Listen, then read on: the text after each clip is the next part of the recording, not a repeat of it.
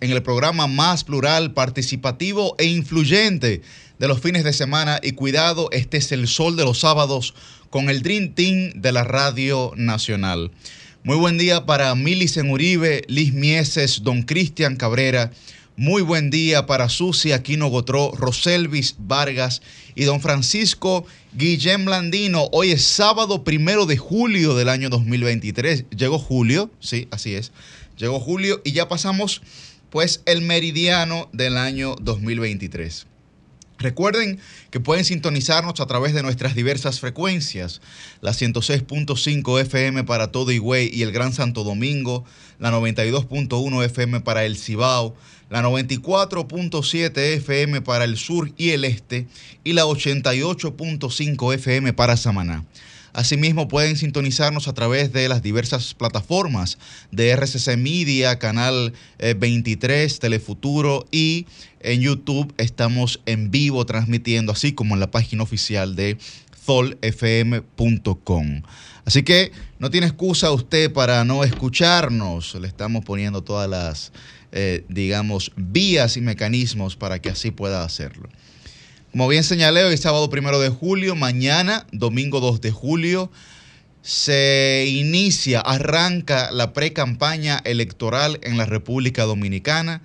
Definitivamente eh, la Junta Central Electoral ha dado el banderazo para que todos los partidos, todas las organizaciones políticas, todos los actores y actrices políticos puedan salir a las calles sin ningún tipo de impedimento legal para poder llevar su propuesta ante la ciudadanía. Creo que va a ser un proceso en los próximos 11 meses de cara a las presidenciales y congresuales de mayo, pero evidentemente el proceso de febrero llega antes en el, cronograma, ¿verdad? En el tiempo. Creo que será un proceso eh, tal vez no atípico, pero sí bastante ruidoso, en el que los candidatos y las candidatas tendrán que escoger correctamente cuáles serán sus mensajes para que puedan mantenerse en la palestra, para que puedan, digamos, poder generar algún tipo de diferencia o disrupción que el electorado pueda, pues entonces, digamos, eh, colocar en su psiquis, colocar en su memoria la cara y relacionarla, relacionar siempre la cara con la aspiración que tenga la persona. Creo que en el caso de los eh, partidos, digamos, mayoritarios, eh, PRM, PLD, eh, pues están bien definidos los roles. También el partido Fuerza del Pueblo, pues bastante definidos los roles que se van a estar jugando. El presidente Luis Abinader ha señalado que tiene hasta agosto del presente año para decidir si optará por una repostulación a la presidencia de la República. El Partido de la Liberación Dominicana tiene que, a través de Asamblea de Delegados, pues eh, reconfirmar a, su ya candidato presidencial, que es Abel Martínez, y el Partido Fuerza del Pueblo ha dicho que seleccionará su candidato presidencial eh, por asamblea de dirigentes que evidentemente pues deberá ser el expresidente, el doctor Leonel Fernández. Eh, por ahí mismo ya pues los partidos esta semana ante la Junta Central Electoral han depositado las alianzas y las reservas, sobre todo las, reservas más bien, me refiero, reservas que son internas para los partidos y reservas que son que son en alianza también para los partidos. Lo han hecho ya todos los partidos, lo ha hecho el PRM, el PLD, la Fuerza del Pueblo, como ya he señalado, y todos los demás partidos, Opción Democrática, Alianza País, etcétera, etcétera. El PRD también así lo ha hecho. Hay algunas similitudes entre las eh, reservas, por así decirlo, en algunos partidos de oposición. Eso ha generado algún tipo de suspicacia, como es normal, es normal. Eh, no digo que ha generado suspicacia en términos negativos, digo que ha generado suspicacia en el término de que eh, se pudiera estar proyectando a lo interno de algunas organizaciones eh, políticas de la oposición algún tipo de confluencia, algún tipo de sinergia en torno a territorios específicos que evidentemente se necesitan, se necesitan de diversas fuerzas para poder lograr esas demarcaciones. El, PR, el PLD y el PRM ha abierto, han abierto su proceso de inscripción a precandidaturas, tanto el PLD desde el día jueves como el PRM desde el día el jueves hasta mañana están inscribiendo las candidaturas, las precandidaturas de las personas que optarán por los más de 4.000 cargos selectivos. Eh, evidentemente, en las plazas que esos partidos se han reservado las candidaturas, pues eh, no pueden, eh, no pueden las personas, digamos, mm, no tal pueden, pero no deben inscribirse porque son ya así, eh, digamos, facultad de ese partido, de esa organización política, poder, pues, digamos, decidir a quién le otorga la candidatura de esa plaza. Así que, señores, hoy primero de julio arrancó, arrancó la precampaña política. Y la gente, pues, que mm, el mensaje que uno pudiera dejarle a la gente es que valore. Es que valore realmente mm, eh, ¿quién, qué político está en su cotidianidad, qué político realmente lo representa o política, ¿verdad? Eh, la recomendación es que la gente pueda comprender también la importancia de una buena representación y que a partir de ahí tome sus decisiones, o sea, que la gente se sienta en la completa libertad de tomar su decisión de cara al proceso eleccionario de, de tanto de febrero, donde se elegirán las autoridades municipales, como de mayo. Muy buen día, Roselvis Vargas. Ay, buen día, don Cristian Cabrera. Que bueno, al viajero, don Cristian. Don Cristian, yo creo que la única persona que le renuevan el pasaporte express, que, que, que, realmente el servicio es efectivo, es a usted porque usted viaja mucho. Usted tiene que, usted para mí renueva ese pasaporte cada tres meses porque lo llena de sello. Tuve la dicha, tuve la dicha de que ese pasaporte lo renovara antes de la crisis. Sí. No, yo te iba a decir que después que le lata a pasaporte aquí. Ah, bueno. pues está salvo. menos mal. Le, quedan muchas hojas todavía. tú sabes, Yuri, que yo escuchándote al inicio del programa, digo, óyeme, qué tipo tan chévere es Yuri porque aunque lo hace de, de, manera informativa por su rol en el programa, pero lo que hacías hace un momentito era precisamente dar técnicas de lo que deberían eh, tener pendiente muchos candidatos, de es ¿Qué ideas van a tener para quedarse en, la mente de la gente, en el ideario? No, que la gente conserve su rostro, que conserve sus eslogan, porque es verdad, como para tenerlo en el, en el top of mind, ¿no? Entonces creo que definitivamente eh, hay, hay mucho que hacer, muy chula, debo decir, eh, lo que hemos visto de tu campaña hasta ahora, bastante disruptivo. Yo me acuerdo que, que mi, mi, esposo me, decía esta semana, mira, eh, pero ahí está Yuri grafiteando, o sea, son cosas que llaman la atención en, algunas de las publicaciones que se han visto en tus redes sociales y, y, de lo que has sacado. Y hay que decir... Tengo primicia para eso de los sábados. que, sí, sí, tengo primicia. No sé si te inscribiste ya. Sí. Tengo primicia, tengo primicia. Bueno, aquí tenemos varios aspirantes. Yo quiero felicitar de, entrada, ya que estamos en este tema, que se inscribió el día de ayer como aspirante a, diputada. Eh, por el Partido Revolucionario Moderno, nuestra compañera Liz Mies, quien, actualmente pues ostenta la presidencia del Consejo de Regidores del Distrito. Y bueno, que va a cruzar, que va a cruzar desde la alcaldía al Congreso. Ahí mismito caminando. Bueno, aspira a, ser diputada por la circunscripción número uno del Distrito Nacional. Enhorabuena para Liz. Señores, definitivamente que eh, Liz ha descollado de una manera asombrosa. Yo conozco a Liz desde que inició eh, su trabajo en el PRM. Ella ya venía con una labor social.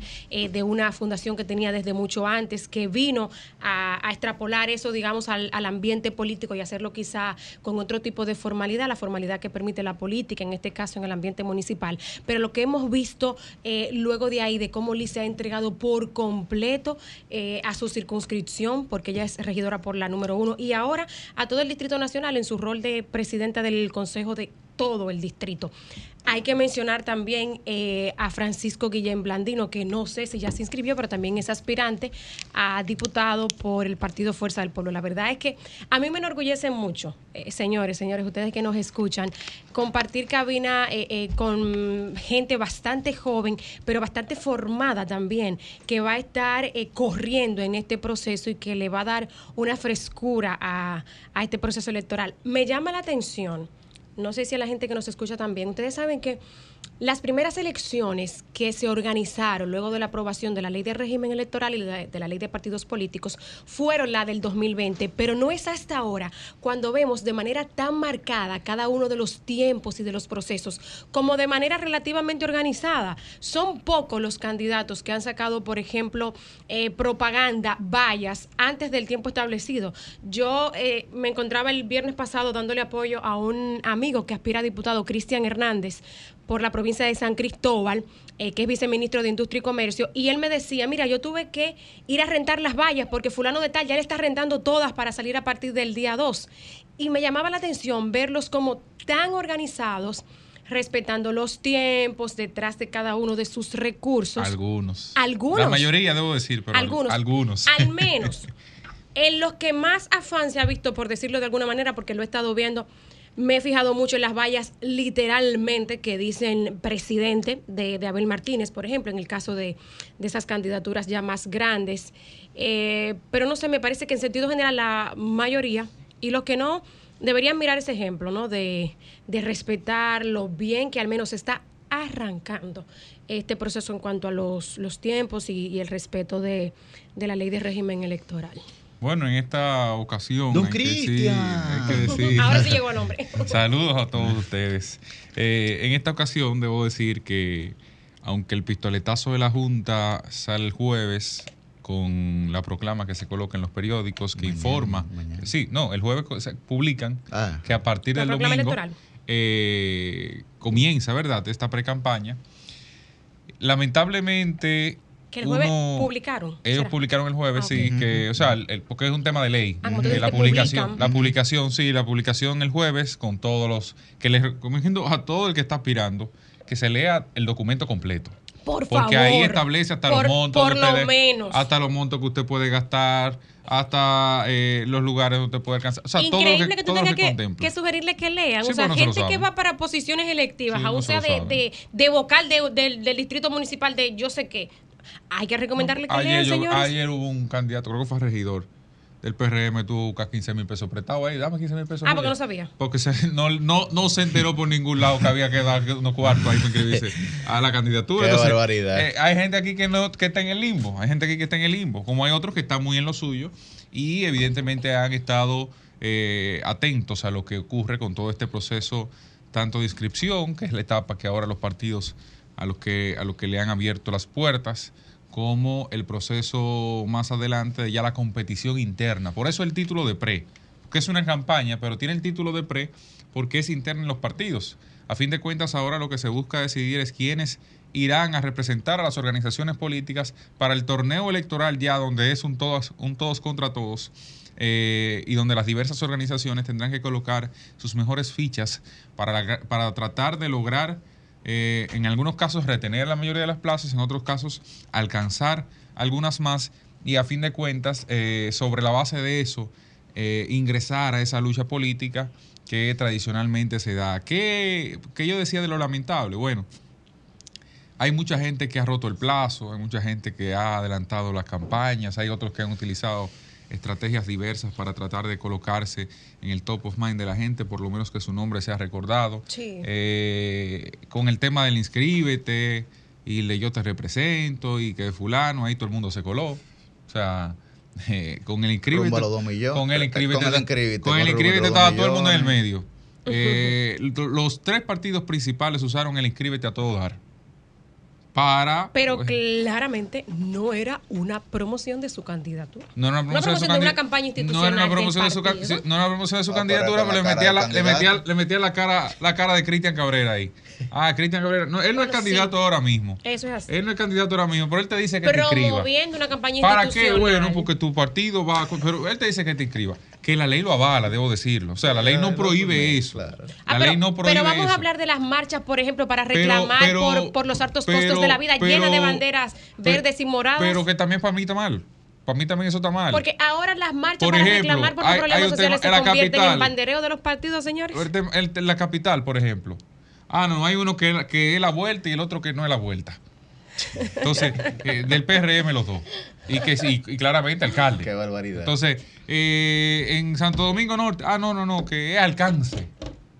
para que la gente intuya que no, pero hay un error. Ah, sí, pero ¿qué es lo que quiere decir ahí? Ah, no, tal cosa. O sea, cuando tú te vas caso por caso, a fin de cuentas hay un sinnúmero de, de vallas que eh, me parece la Junta tendrá que regular tarde o temprano, sobre todo aquellas que son específicas, específicas a todo dar. Liz Mieses. Hermana, la felicitamos aquí arrancando por, por, haberse inscrito ya como, como precandidata. Buen día. Tú sabes que yo llegué hace ratico, pero estaba abajo. Dije, déjame prender el radio a ver qué dicen los muchachos adelante. los muchos, los Muy buenos días. Buenos días a todo el equipo de Sol de los Sábados, al equipo técnico y a todas las personas que nos sintonizan. Gracias, gracias por el mensaje, por el mensaje de bienvenida, Roselvis, Yuri, Cristian. Y sí, efectivamente en el día de ayer dimos formal ya la candidatura, la precandidatura como aspirante a diputada al Congreso para representar la capital. Efectivamente, como ha sido muy gracioso, porque uno de los muchachos cogió el, la partecita donde dije, yo solamente tengo que cruzar la calle. Obviamente no es solamente cruzar la calle, sino llevar ese trabajo, poder buscar la confianza de las personas para llevar ese trabajo ahora al Congreso. Felicitar también, me imagino, señor, usted se inscribió ya. Tenemos primicia. Para ¿Y dónde está el señor Guillén? Que ando buscándolo, tengo dos días buscándolo ese señor. solamente, solamente me entero de Guillén cuando salgo de un sector que me dicen por aquí andaba uno de la Fuerza del Pueblo. Ah, pero Guillén aspira por la 1 también, ¿no? O por, aquí andaba uno del PLD. no, la verdad es que ver, eh, yo quiero aprovechar antes de dar inicio a las informaciones que la productora nos está pasando.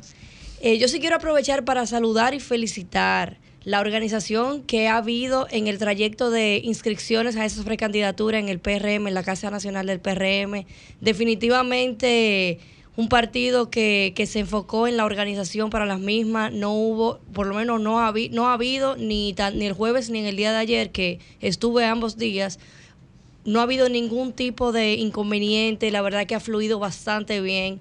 Los precandidatos que han ido a inscribirse han ido de manera muy formal y, quiero felicitar eso. Ojalá que en todos los partidos se maneje como se está manejando en el Partido Revolucionario Moderno el tema de las inscripciones. No, no, una fiesta. Yo quiero decir, por lo menos, para que la gente sepa, porque así como señalaba Cristian hace un ratito, que por ejemplo eh, un, aspirante llegó ayer a inscribirse y no tenía la, cuota económica que había que dar, que hoy vamos a entrevistar a la. Lo, puedo anunciar, ¿verdad? Lo puedo decir para que la gente que quiere información claro, pendiente. a la directora nacional de eventos del PRM, la, la buena amiga Eli Encarnación para que el que no tenga detalles o, le falte alguna confirmación de algún dato, a nosotros que nos escucha mucha gente que está pendiente a la vida política, pues sepa que con Eli no. no. no, lo que quiero decir es que en, la conversación con Eli ahorita, pues vamos a tener detalles.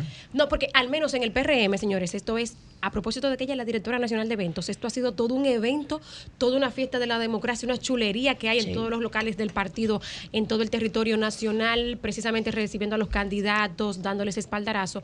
Y a todo el que le falta información, no se pierda esa entrevista que vamos a tener ahorita. Señores, pero ¿para dónde va la productora este programa después de aquí? No, este flow. Sí, yo tengo miedo. No, no, pero la productora este programa, señores. Yo necesito. No, no, no lo pueden enfocar. No, no hay una cámara de reversa. Venga, aquí, no hay una cámara. no te escondas. No, hay una cámara que, que, tire para atrás. pues si no hay salida de control aquí, su ¿eh? desayuno, a ver si el coordinador mínimo, fluye, mínimo ya tiene un desayuno, o sea, legal. Ah, no. Que, no estamos invitados nosotros, ¿eh? Para, que lo tengan en cuenta. llegó Julio, señores. Ah, llegó Julio. Ah, es por eso, es porque llegó Julio. Ah, eh, no, esa ropa está contraindicada. Sí.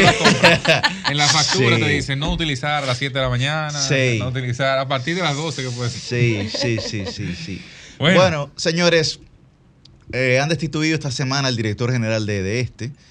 La realidad es que la situación de los apagones en nuestro país eh, incrementa y empeora.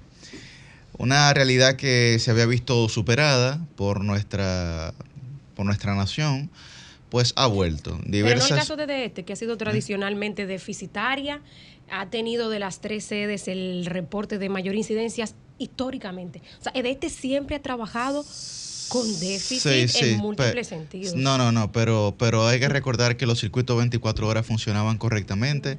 Tanto Estamos hablando de EDESTE, porque yo conozco los problemas de EDESTE desde siempre. Sí, sí, sí, tanto para... Tanto para recibiendo reportes siempre. Sí, no, no, no, tanto para EDESTE como para EDESUR y como para EDENORTE. Y las, digamos, las quejas eh, de, la, de la ciudadanía han incrementado en manera cuantiosa sobre la situación de los apagones. ya no es tan solo un relajo, sino una realidad el tema de los inversores. Yo veía un, una persona que hacía un TikTok y él decía, eh, fulano de tal, ¿qué tú piensas de él? No, no, el mejor funcionario, el mejor presidente. ¿Y por qué? Sí, no, no, no, porque ha traído los apagones de nuevo y mi negocio instala inversores. y mi negocio instala inversores. dice, bueno, dice, ¿eh? que, no, yo estoy feliz con Abinader eh, porque me ha ayudado mucho a la salud. ¿Y por qué? Bueno, porque yo antes comía demasiada carne y ahora estoy solo comiendo vegetales. me, ha ayudado, mucho a la dieta. No, pero, no, pero la situación, la situación, señores, del tema de la luz es una situación compleja. Es una situación que condiciona no solamente la calidad de vida de la gente, sino su poder adquisitivo porque condiciona también su ejercicio empresarial, su ejercicio profesional. Y yo creo que nosotros, ¿por qué, por qué tenemos que volver a lo que era hace muchos años la situación de la luz en la República Dominicana, que era una situación completamente superada? Evidentemente ha sido normal eh, visualizar que Punta Catalina, eh, bueno, estará fuera de operaciones 45 días, estará fuera de operaciones dos meses, pero es algo que realmente nosotros eh, nunca habíamos visto ni tampoco era algo que se concebía. Yo no estoy haciendo aquí una crítica estéril ni una crítica vacía. Lo que yo necesito es que la gente comprenda que la electricidad es una condición eh, digamos, prácticamente en el siglo XXI inherente al día a día, a la cotidianidad de la gente, del dominicano. Entonces, cuando usted no tiene luz eléctrica en sus hogares, en su negocio, en sus salones, en su colmado, en su casa, en donde usted entienda que usted necesita, o donde sea que usted, digamos, transite o se mueva, evidentemente eso lo que va a hacer es empeorar su calidad de vida. Y eso ha ocurrido no solamente en EDE Este, sino también en EDE Sur y en EDE Norte. Pero no al mismo nivel, porque yo creo que sería injusto extrapolarlo así. Mira, si Milton Morrison nos está escuchando o Andrés Cueto de EDE Norte, yo creo que, que les parecería injusto eh, decir que quizá la situación de esas dos EDES es la misma que la de EDE Este, que sabemos que no es así. Señores, la gente le huye al decreto de director o presidente, cual sea el cargo de, de, de EDE Este. Oye, en los partidos la gente le corre a ese decreto porque es que no es fácil enfrentarse con esa institución en unas condiciones que ha tenido por muchísimos años. Ciertamente el presidente tuvo que tomar medidas y para muestra un botón lo que pasó el día de ayer, pero de ahí a decir que la situación de las otras dos sedes es la misma, como que bueno. No estoy diciendo que sea la misma, estoy diciendo no, que... tú dijiste literalmente, lo mismo es en EDEST y en. Bueno, pero ocurre, digamos tal vez que en menor medida, pero ocurre, para darte un poco de razón. Ahora, lo que hay que ver es también con el tema de las sedes, Roselvis, que cuando este gobierno inició, primero lo que hizo fue, eh, digamos, eh, violar una ley establecida por el Congreso a través de un decreto. Segundo, lo que hizo fue... ¿A qué te refieres? Cuando se eh, quiso instaurar, instaurar el, Consejo, Unificado de las EDES, se hizo a través de un decreto y no de una ley. Y no de una ley. Y no de una ley. Entonces, jurídicamente, eso es, digamos, derecho 101. Usted tiene jerarquías y eh, evidentemente la ley en términos jerárquicos, así, lo señala la Constitución de la República, está por encima de un decreto. Entonces se intentó realizar un Consejo Unificado de las Sedes que desde un inicio se le, se le dijo que no iba a funcionar. Y hasta el sol de hoy eh, se llevan más de tres años, eh, digamos, o, vamos hacia tres años de gobierno y no ha funcionado. Entonces, digamos que un poco a eso que nos estamos refiriendo. Y eh, para mí es, eh, digamos, imperante la situación que ocurre todavía eh, cotidianamente o con regularidad más bien con Punta Catalina. O sea, en Punta Catalina hay que recordar que suple, que, suple más del 33% de la energía eléctrica de la República Dominicana y no puede ser que a esta altura de juego no hayamos superado el tema de que tenga que salir de servicio por 45 días, por dos meses, por tres meses, porque falta carbón, porque no se le dio mantenimiento, porque por un pedazo se metió el sargazo, pero sabía que estamos en, eh, época de sargazo. O sea, entonces, eh, eh, pues digamos, en sentido general, por ausencia de planificación. No puede seguir ocurriendo. No puede seguir ocurriendo. Entonces, eh, digamos que a esa situación a que me estoy refiriendo. Vamos a ver si ahora con este cambio de cambio de el tercero que, que, se mueven de la posición. Bueno, lo importante es que lo que le tiemble el dedo. Así mismo el presidente. eso no, es importante. pero eso no es una ventaja. Eso no es una ventaja. Bueno, depende de tu punto de vista. depende de tu punto de vista. Que en menos de tres años. que en menos de tres años usted no tenga. Que en menos de tres años. Que en menos de tres años. Bueno, pero hay 200 funcionarios que le sacaron auditoría que no saben dónde están los cuartos que le entregaron. Hay procesos penales abiertos. Bueno, pero hay procesos penales. Pero si lo hay, vamos a sacarlo aquí a la se le están respondiendo un de incongruencias de esas auditorías. No, es que una cosa es respuesta y otra cosa es que los datos están ahí. Pero yo, o sea, es que los datos están ahí. Pero bueno, pero vamos por tema. Perfecto. Vamos por tema. Pero perfecto. El, eh, tercer el, el, tercer funcionario que destituye. Se han nombrado cuatro en menos de cuatro años. Ahora, yo estoy totalmente de acuerdo con la ineficiencia que ha habido en el sector eléctrico. Eso, eso no se puede tapar con un dedo. Eso es una realidad. Ahora, no puedo estar de acuerdo con esa posición, Cristian. ¿Por qué? Porque definitivamente yo sí me alegro y qué bueno y que siga siendo así, presidente. Destituya todo el que tenga ineficiencia. Cámbialo, que lo tenga que cambiar 100 veces. Cámbielo. Y yo estoy de acuerdo y yo estoy seguro que la mayoría de la población está de acuerdo con eso. Bueno, pero yo, yo, yo Claro, se puede estar de acuerdo. Lo que creo que también, creo que ambos tienen un punto. Cristian tiene un punto en que no necesariamente eso es positivo. Ahora, como tú muy bien señalas, Liz, o sea, sería, digamos, un absurdo mantener en una posición una persona que está mostrando ineficiencia. Entonces, hay que cambiarlo 100 veces, hay que cambiarlo 100 veces.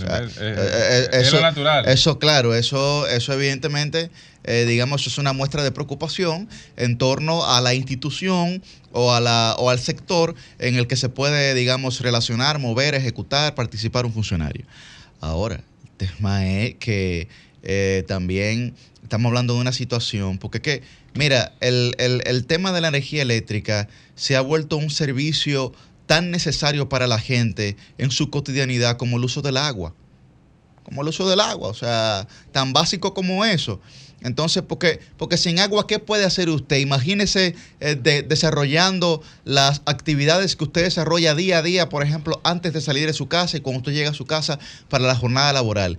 Eh, dígame qué usted pudiera hacer sin agua. Bueno, no pudiera hacer prácticamente nada, porque nada más el tema del aseo le condiciona a usted eh, pues la salida de su hogar, o por lo menos la mayoría de la gente. Lo mismo ocurre con la energía eléctrica. Pero ahí hay otro tema, Yuri. La energía es analizada por los principales organismos internacionales como uno de los elementos a considerar como, como punto de desarrollo. Es decir, que mayor consumo de energía eh, per cápita se tiende a vincular directamente con un mayor desarrollo de una sociedad. Entonces, República Dominicana, hay que decirlo, ha venido incrementando su consumo de energía en el tiempo. Razones hay de sobra. O sea, que una gente pueda tener acceso a un acondicionador de aire, pues evidentemente es un mayor consumo de energía. Que una persona pueda tener acceso a un televisor, bueno, es un mayor consumo de energía, siempre y cuando no sea el cambio de uno tradicional por uno más moderno. Eh, los dispositivos electrónicos es mayor consumo de energía, la iluminación es mayor consumo de energía. Incluso la carga de vehículos, en algunos casos que logran tener vehículos eléctricos, también es mayor consumo de energía. Pero ahí hay un paréntesis, ponga un punto y siga conmigo. Paralelo a eso se necesita que los gobiernos estimulen la generación de electricidad. Generación de electricidad. Porque todo el mundo sabe, si algo aquí está sumamente planificado, es que, es el, es que el sector eléctrico crece y los números están ahí cada año en su requerimiento. Por lo que es totalmente previsible, y por eso yo critico cuando meten una barcaza en el Playa Los Negros, que meten una barcaza aquí en la, en el Osama y qué sé yo cuánto, porque son parches que se ponen para generar electricidad. Señores, nosotros tenemos mil mecanismos de hacerlo. Ahora mismo, ahora mismo, el gobierno debería estar construyendo un parque de generación eléctrica del, Estado para hacer contrapeso a la que naturalmente se va generando por el, gobierno, por el, sector empresarial. empresarial. ¿Por qué? Porque es el contrapeso, señores. ¿Cuánto es la influencia de Punta Catalina? En el, en el peso de la generación eléctrica en República Dominicana. Las hidroeléctricas, ¿cuál es el peso de las hidroeléctricas? Bueno, cuando usted eso lo compara, usted se da cuenta de que es necesario, que en alguna medida eso es necesario, porque eso va generando soberanía eléctrica. ¿Qué, es soberanía eléctrica? Bueno, que si un grupo de empresarios se pone de acuerdo. Que es un tema de seguridad nacional. Para pagar ¿eh? el país, bueno, no hay problema porque República Dominicana va a sufrir apagones, pero va a poder eh, operar aunque sea mínima capacidad. Bueno, que si hay una situación eh, convulsa en el mundo, tú tienes ahí una, una facilidad que a bajo costo, relativamente, te genera, te genera electricidad.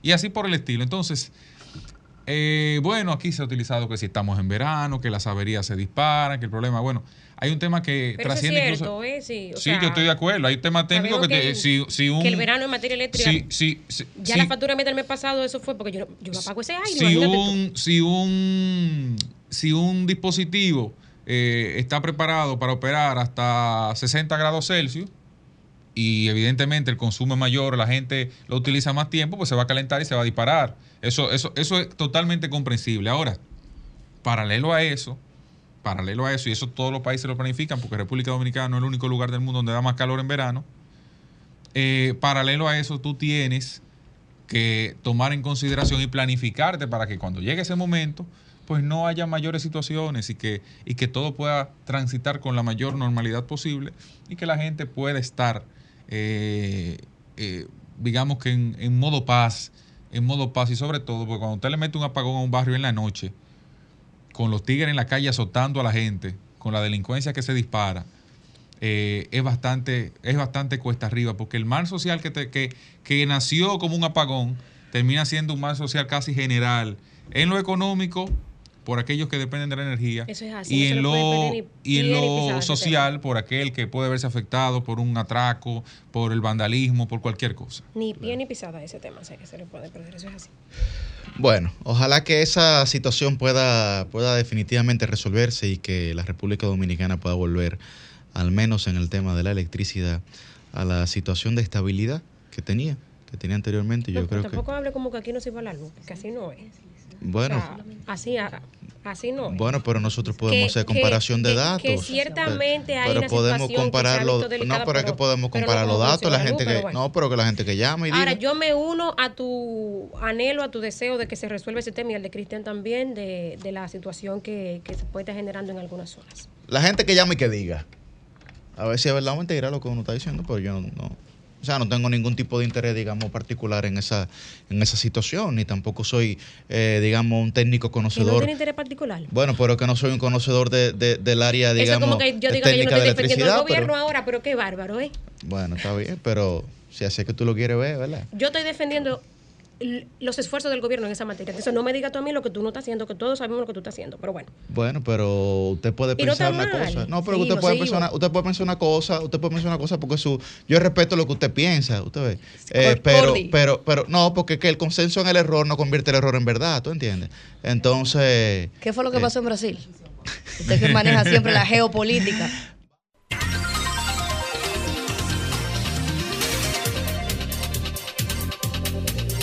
Bien, tenemos en la vía telefónica al doctor Héctor Balcácer, que es eh, médico infectólogo, y él va a hablar con nosotros sobre, eh, digamos, el brote eh, de COVID, de gripe, digamos, de, los, procesos virales que están ocurriendo en la República Dominicana. mucha gente, mucha gente dentro de estos procesos. Buen día, doctor. Muy buenos días, gracias por tenerme por allá en el programa. Un abrazo a todos en cabina y a las personas que escuchan el programa. Gracias, doctor. Doctor, ¿qué está ocurriendo? ¿Hay alguna causa en particular por la que ha surgido un nuevo brote de COVID, pero también de gripe, de conjuntivitis, etcétera? ¿Se, ¿Se debe al clima? ¿Se debe a la estación del año en la que nos encontramos? ¿Algún proceso atípico? Eh, ¿Qué está ocurriendo, doctor?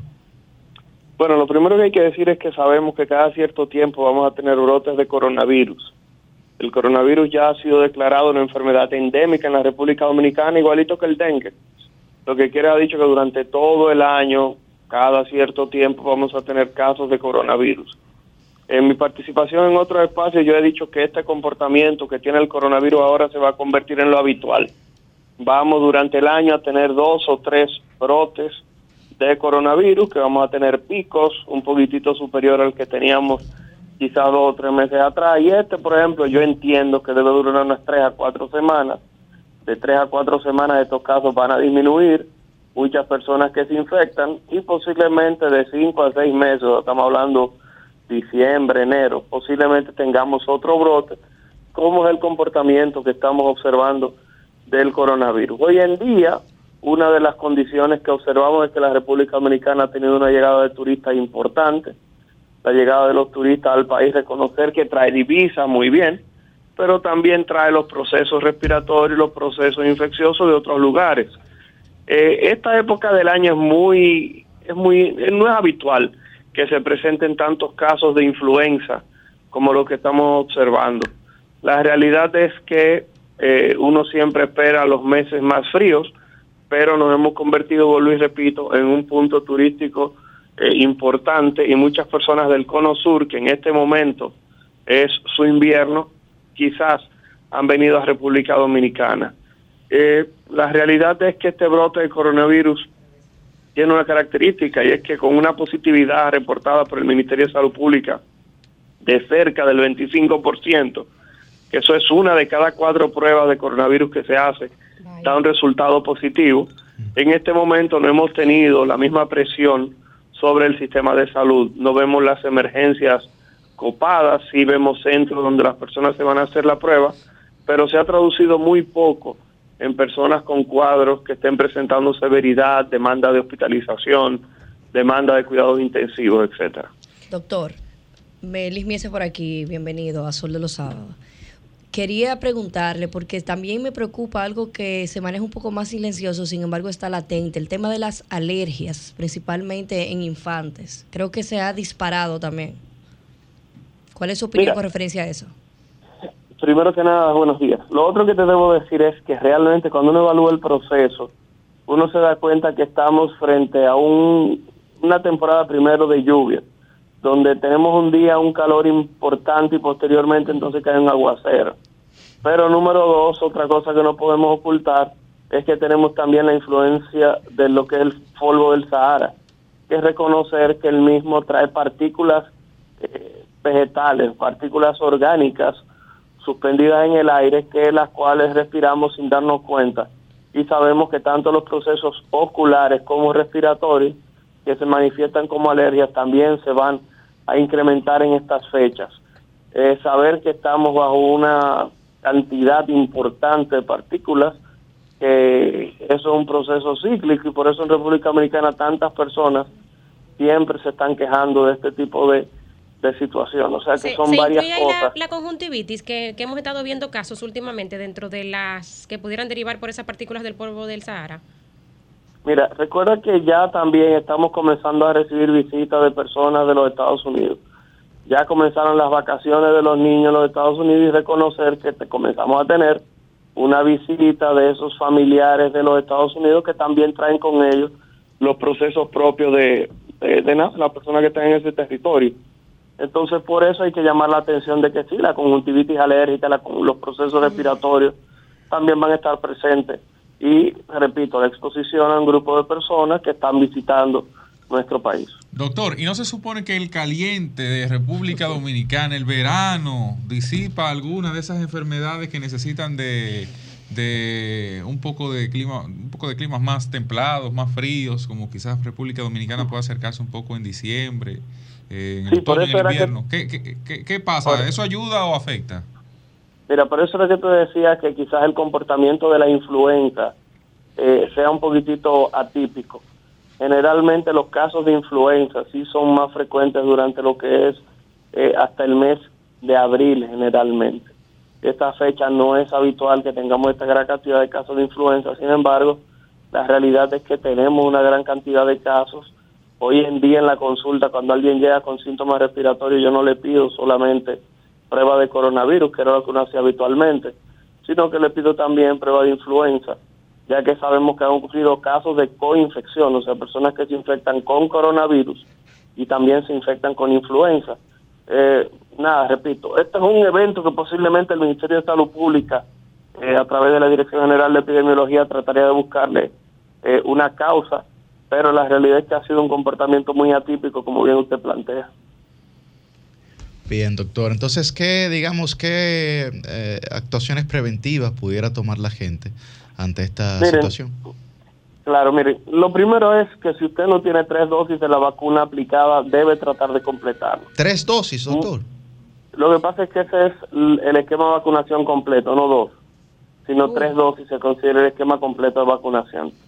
En República Dominicana hay que decir que hay cerca de 7 millones de personas con dos dosis de la vacuna, hay cerca de 3 millones de personas con tres dosis de la vacuna, ahí hay una brecha bastante importante, con este incremento en los casos de coronavirus muchas personas se han eh, preocupado y han asistido a los centros de vacunación, que es una, algo bastante inteligente, lo que no podemos esperar que incrementen casos para ir a aplicarse esa dosis que les falta. Doctor, una, eh, una pregunta que a la gente le genera mucha, eh, tanto suspicacia como morbo, y es el tema este de los, de los infartos, o digamos del, del, del tema cardíaco, que mucha gente lo relaciona con la vacuna del COVID. ¿Hay alguna, digamos, sí, el jugador de baloncesto dominicano, etcétera? ¿Hay alguna evidencia científica que, digamos, los médicos hayan podido ver o mostrar en torno a esta situación y que vincule tanto los procesos cardíacos con la vacuna del COVID? ¿Alguna revista especializada que, que haya sacado algo, aunque sea?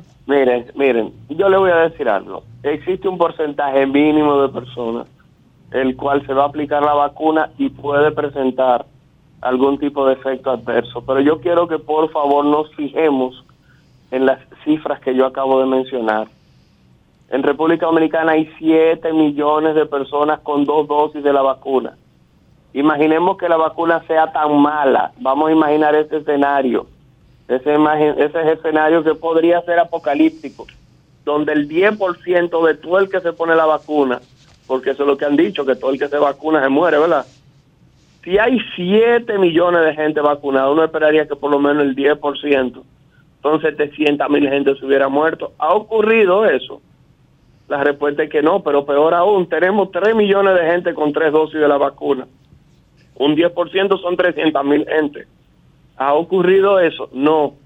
Razón por la cual cuando uno evalúa los números, se da cuenta que la vacuna es segura, repito, no es que no pueda ocurrir algún efecto adverso, porque yo no voy a mentir, no es lo que me caracteriza, pero la realidad es que eso no es lo que prima, no es lo habitual, señores. Siete millones de gente vacunada. Ustedes se imaginan que si realmente esos cuentos de camino que ustedes han escuchado en internet fueran verdad, estuviera la gente en la calle cayéndose, pum, muriéndose, porque la vacuna los matara, y eso no es lo que estamos observando. La vacuna es bastante, bastante segura. Y es lo que ha ayudado justamente a disminuir mortalidad, ya que en este momento, repito, con un 25% de positividad, usted no tenga los centros de salud eh, llenos hasta arriba de gente. Doctor. Por tal razón, eso es lo primero que hay que analizar. Doctor, usted sugiere entonces que se aplique una tercera dosis a aquellos que no se han aplicado, pero con la intención de evitar el contagio o evitar que sean internados, porque incluso los números de internamientos hasta ahora son prácticamente mínimos. Sí, claro, lo que pasa es lo siguiente. Reconocer que hay personas que tienen mayor riesgo que otras para presentar formas importantes de la enfermedad. ¿Qué mencionó el Ministerio de Salud Pública hace unos cuatro días de las seis personas que estaban hospitalizadas en el Marcelino Vélez? ¿Qué fue lo que señaló? Que todas las personas eran mayores de 70 años, todas. ¿Qué significa esto? Que sabemos que existen poblaciones que van a ser más susceptibles a presentar formas graves, o sea, tienen más probabilidad de enfermar de una manera grave. Si usted sabe que usted tiene más de 64 años, es diabético, es obeso, fumó 20 años, usted es una persona que sabe que tiene alguna enfermedad, de que su sistema inmunológico no funciona de manera correcta, diabético, entonces, ¿qué usted debe hacer? Debe tratar de cuidarse un poquitito más. Y eso de cuidarse un poquitito más es justamente tener tres dosis de la vacuna, que es lo mínimo recomendado y es lo mínimo que uno ha observado, que las personas vacunadas tienden a lidiar de una manera mucho más adecuada frente a la infección por coronavirus del 2019. Bueno, doctor, pues agradecerle a usted su, su presencia vía telefónica en este Sol de los Sábados, si tiene algún mensaje pues final para toda la población. No, el mensaje siempre es el mismo, que las redes son muy buenas porque nos permiten tener el conocimiento a un clic pero, que también nos permite tener el desconocimiento a un clic. Así que si usted tiene algún tipo de duda, como mencionaba la joven que le acompaña ahí en cabina, primero trate de confirmarlo a través de algún documento científico que tenga el aval de alguna entidad que sea, eh, que tenga justamente validez o tenga algún tipo de peso. Muchísimas gracias al doctor Héctor Balcácer, médico infectólogo. Ahí está. Bueno, nosotros vamos de inmediato a escuchar a los oyentes. Comunícate 809-540-1065. 1-833-610-1065 desde los Estados Unidos. Sol 106.5, la más interactiva. Buen día, su nombre y de dónde está el aire. Buen día. Felicitar a la regidora Liz Mieses, que aspira a diputada ahora. Ahora será la diputada la diputada del Intran, no la regidora del Intran. Qué lindo. Ya de allá mismo soy yo del Intran. Buen día, su nombre y de dónde está el aire. Buenos días, es Alexander Maimón. Adelante, Alexander. Hey, ¿cómo están? Muy bien. Gusto en saludarlo siempre. Igual, igual. Hoy Milice no está ahí, pero igual como quiera, siempre lo escucho. Miren, este... Estos políticos, sí, estos políticos de este país tienen muchos problemas. Entonces, esos diputados, que son diputados de, banca de apuestas, diputados mucho eh, ligados al, narcotráfico, esos son los que me van a jugar a mí de una cámara de cuentas. Está bien, pon decir que la cámara de cuentas sea infuncional que no sirva. Pero esos diputados son los que a mí me van a jugar esa Cámara de Cuentas. Esto es un relajo este país, ¿verdad? Esto es un relajo. Mire, le voy a decir una cosa hoy. Pacheco es el tipo más infuncional en mi vida que yo he visto en una Cámara de Diputados.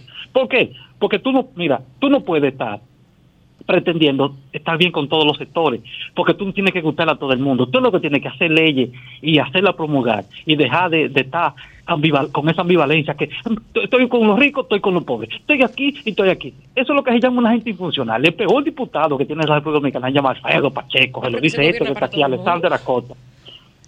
Bueno, gracias, Alexander, este es su hermano. Buen día, su nombre y de dónde está el aire. Buen día. Adelante. Sí, le habla Fello Santana desde San Pedro de Macorís. Adelante, Fello. Sí, con relación al asunto, al asunto eléctrico. Mira, eh, para nadie es un secreto que en San Pedro es donde está la mayor capacidad instalada de energía eléctrica. Más, casi 900 megavatios instalados. Y yo mismo he sufrido, para decirle a la joven, el caso del deterioro de este. Yo vivo en un barrio que tiene, un sector que tiene 85, tenía 85% de, de, electricidad y al lado de uno con 24 habían las dos comparaciones. En uno no se iba, se podía ir por una avería. En donde yo resido, nos daban cuatro y cinco horas diarias. Ahora bien, eso ha cambiado totalmente. Y también resido al lado de un barrio que se llama Barrio Lindo, que tenía como un 65 70. Ahí daban más apagones. Ahí incluso en esta semana pasada hubo tres días donde la luz solamente estuvo por cuatro horas que hasta goma quemaron. Se llama Barrio Lindo, lo pueden verificar. Por eso se llevaron al administrador de... Además, además, perdón, además, en mi barrio había un proyecto, eh, no sé si ustedes recuerdan, del blindaje de, la, de, la, de las redes, que consiste en poner nuevos postes, nuevos alambres más altos para que la gente no hulte de la electricidad. Eso después que llegó el gobierno no han puesto un poste más ni una pulgada de alambre. Y eso iba a ayudar a rebajar el déficit. Yo mismo tuve un problema que te llamé a su programa denunciándolo, que la tensión eh, de donde yo me suministro se dañó el alambre, se quemó porque era un alambre de mala calidad, que fue denunciado por el mismo Milton Morrison, que fue presidente de la ACIE, la Asociación de Industria Eléctrica, que ese alambre no es bueno porque al final se sulfata, como le dicen los técnicos, y se daña. A mí se me dañó, yo denuncié, denuncié y duré cuatro días para que me instalaran el alambre. Y yo tengo más de 12 años pagando mi servicio eléctrico día por día. Y no había contadores tampoco. ¿Usted me entiende, joven? Uno no puede ocultar eso con un dedo, porque nosotros los oyentes, los oyentes tenemos capacidad de asimilar quién defiende cada quien. ¿Usted me entiende? Hay que respetar un poco a los oyentes porque nosotros también sabemos conceptualizar lo que es. Sabemos cuando hay un problema y cuando no lo hay. Eso es así. Muchas gracias. Bien, gracias, San Pedro. Buen día, su nombre y de dónde está el aire. Buenos días. Adelante. Víctor Noña Laguna Salada, como siempre escuchándolo. Adelante, Víctor.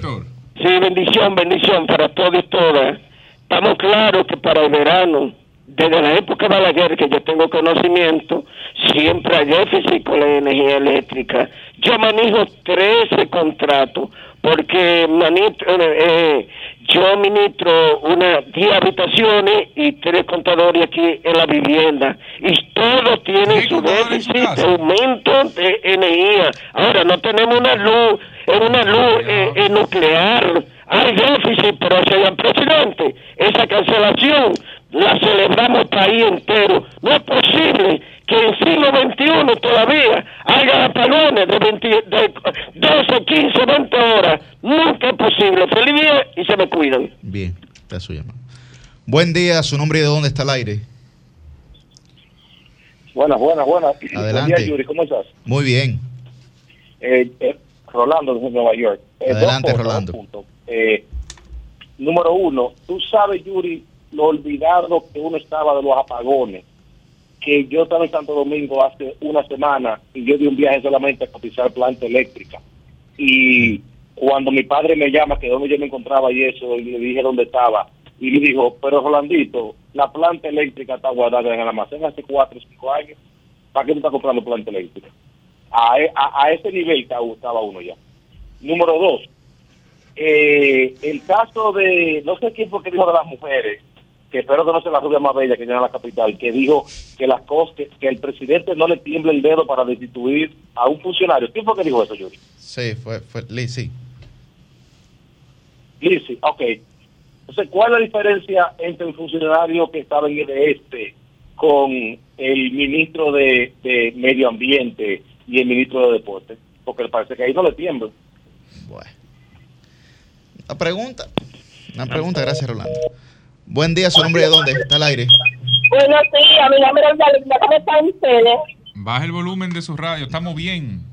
Ah, qué bueno. Mire, yo les reporto, desde Ecológica estamos desde ayer a las 9 sin energía. Y de ese no nos dice nada, llamamos y no nos resuelven. Por favor. ¿Desde ayer a las 9 de la mañana o a las 9 de la noche? Desde las 9 de la mañana. O sea, ya, tienen, ya van para 24 horas sin luz. Exactamente, en el residencial Brisa del Caribe, en el residencial ecológica, estamos desesperados. De acuerdo, ahí está su llamado, seguro que la escucharon. Buen día, su nombre y de dónde está el aire. Sí, sí buenos días. Sí, escúchenos por el teléfono. Ok. Adelante, está el aire. Ok, eh, soy Tito de los Santos, Encarnación. Estoy llamando, sí, estoy llamando para hacer un comentario acerca de la destitución del gerente de este. Sí, hágalo. Eh, realmente, realmente hay que analizar los asuntos en su justa dimensión. Eh, eh, los problemas que existen, no solamente en el este, eh, también existen en el sur, en el, norte, pero los responsables de la situación que están atravesando esas EDES es un consejo unificado de la sede que existe, que creó el presidente de la República. Ese consejo tiene ahogadas a, esas EDES, no le están proporcionando recursos para poder resolver los problemas que están enfrentando. Entonces yo creo que tirarle la responsabilidad a los gerentes generales de esa EDES eh, por los apagones y algunas cosas más que están aconteciendo eh, en, esa distribuidora, yo creo que no es justo.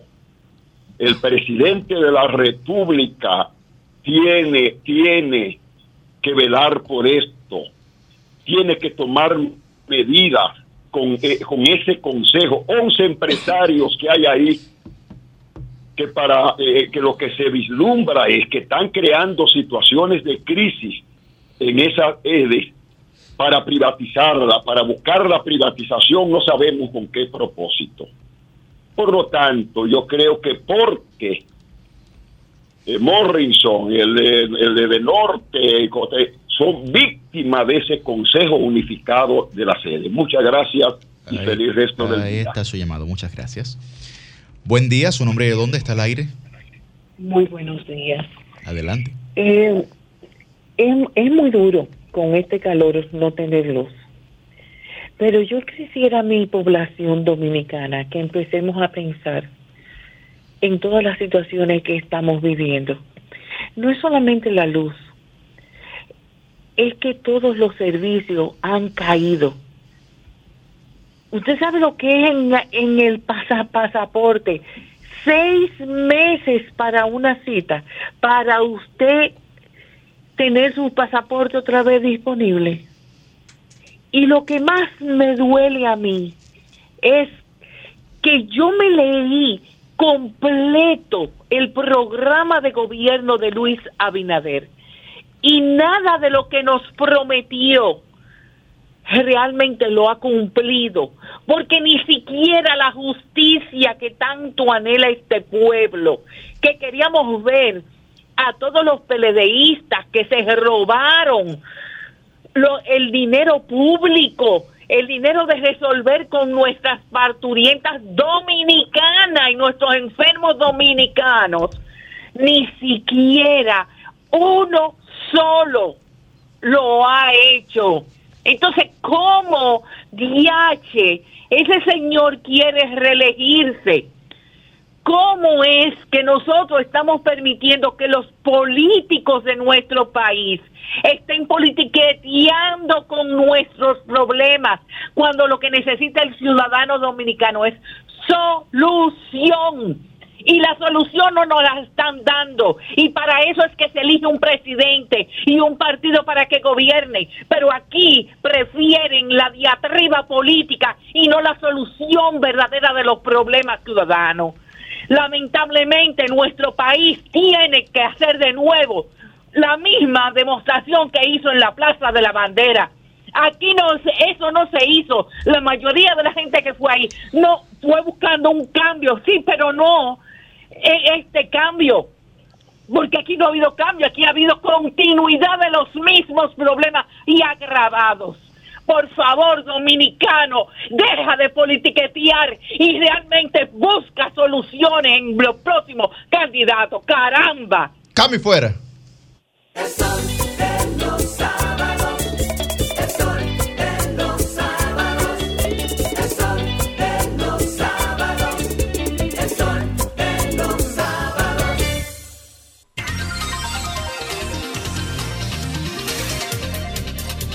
Bien, a las 8 y 6 de la mañana iniciamos la ronda de comentarios de este Sol de los Sábados. Muy buen día para don Cristian Cabrera, el periodista joven, pero también el periodista viajero.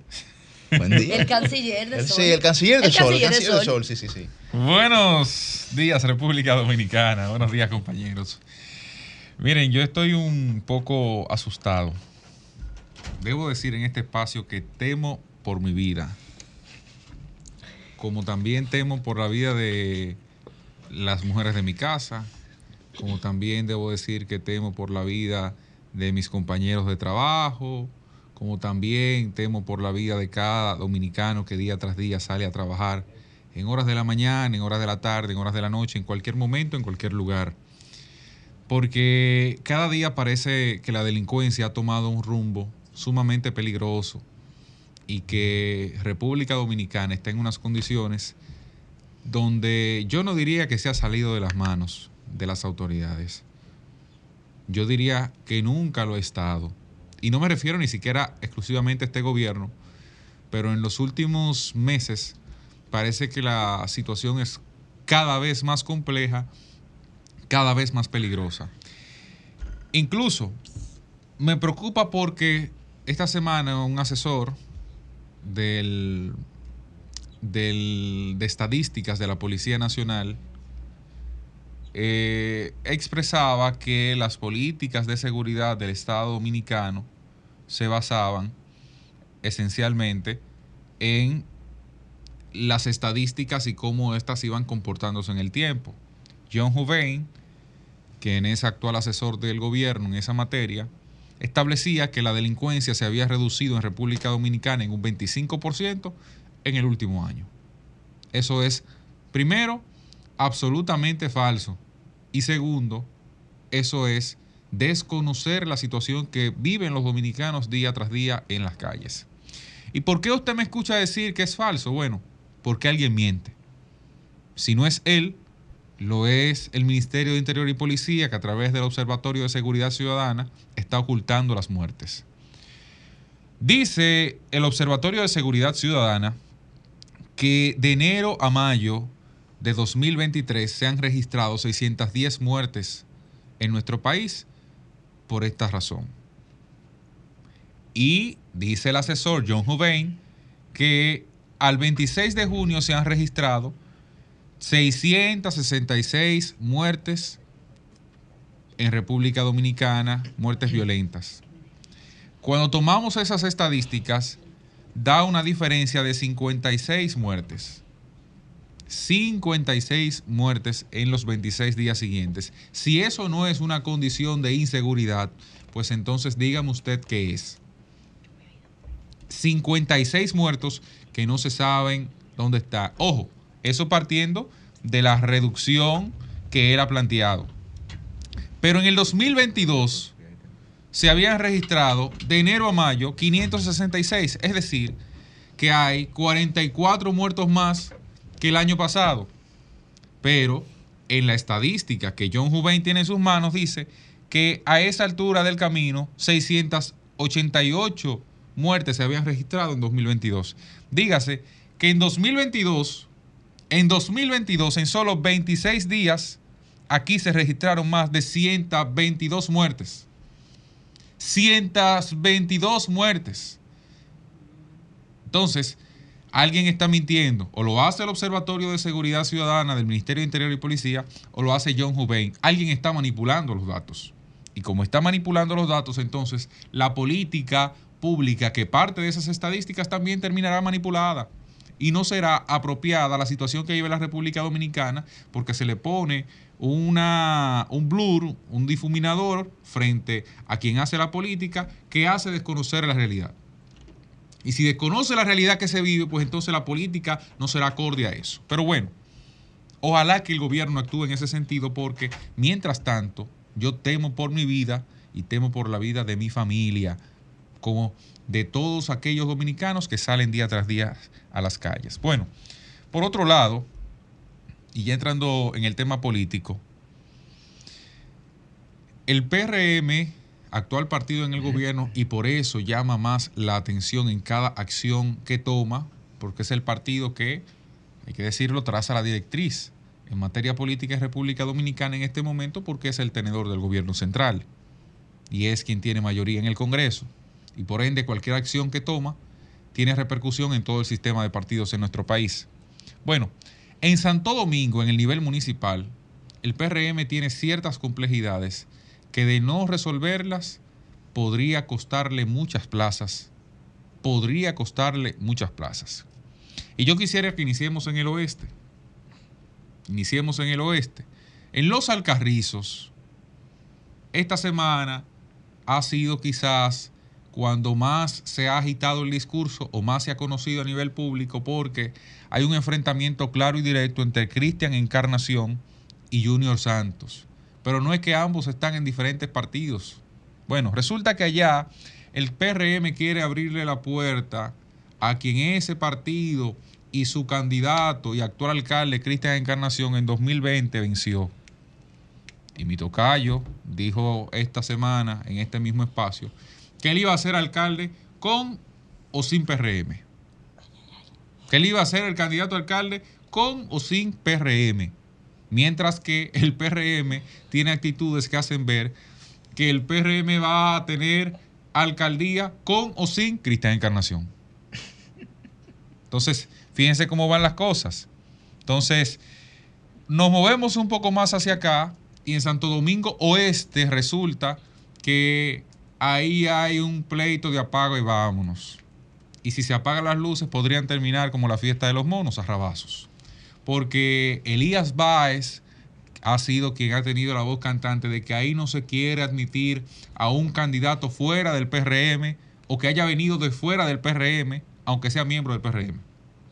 Y esencialmente eso tiene una característica que conduce a Francisco Peña, quien ha sido alcalde en dos o tres ocasiones, me parece, en Santo Domingo Oeste. Pero Andújar está prácticamente en la misma tesitura, solo que él está en la posición. Y parece que lo quieren remover de esa plaza, aunque él aspira a repostularse, que ayer escribió su candidatura incluso, para dársela a el señor Francisco Peña. Además de Elías Vázquez está José Moya, quien tiene un discurso muy similar a los antes planteados. Si eso no lo alinean y una alianza Fuerza del Pueblo PLD se da, miren, no busquen más que ahí Aquilino Serrata podría ser alcalde. ¿A dónde? En Santo Domingo Oeste. Oeste. Seguimos la ruta y en el Distrito Nacional, bueno, ahí el PRM no tendría mayores problemas si Carolina fuera la candidata. La actual alcaldesa tiene un buen posicionamiento. Pero resulta que hasta ahora toda la estructura del PRM se ha dirigido a que ella no será la candidata y han salido candidaturas como la de Nenei, que es la vuelta, como la de Alberto Atala, que lucha contra esa vuelta y dice que la capital no quiere tal cosa. Y están eh, revisando a ver cuál puede salir, eh, cuál puede salir mareado primero, entre vueltas y no vueltas. Otros candidatos están ahí esperando, Aníbal Díaz, que cuenta con el apoyo de un lado, pero del otro lado no logra concitar eh, la fortaleza necesaria, y me refiero a las fuerzas que polarizan el Partido Revolucionario Moderno en la capital. Ahí está Orlandito con un buen perfil que no termina de definirse si va. Y Alfredo Pacheco, que eh, aunque él en un momento dijo que iba, luego como que se echó hacia atrás y aún no se define qué pasará con él. De manera que si eso no ocurre, otra alianza PLD Fuerza del Pueblo puede complicar el escenario. Santo Domingo Norte es donde no hay problemas hacia adentro. Ahí parece que Betty Jerónimo logrará concitar la atención del PRM lo suficiente para enfrentar a Carlos Guzmán. Ahora, ¿le ganará a Carlos Guzmán? Que posiblemente sea la persona que logre romper el hito de que no repiten los alcaldes en Santo Domingo Este. En Santo Domingo Norte lo veo difícil. Y finalmente en Santo Domingo Este, bueno, ahí es donde la cosa se pone buena.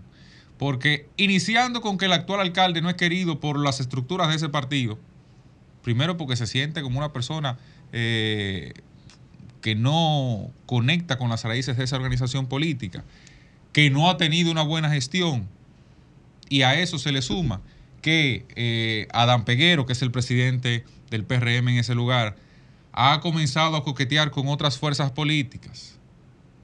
A eso se le suma que Diostacio está en el camino, que Vertico Santana, que es un líder importante de Santo Domingo Este, tiene intención de aspirar a la alcaldía. Melido Torres, que no sé qué parará finalmente, pero lo he visto un poco apagado, pero que bueno, también había anunciado que tiene interés en esa alcaldía. Y Robert Arias está ahí. Lo último, sí, lo mencioné. lo, último que sale ahora al escenario es que posiblemente un ex peledeísta sea el candidato. Y eso a ese partido no le ha gustado. Las divisiones internas, las divisiones internas parecen que pueden costar algunas plazas. Cambio fuera.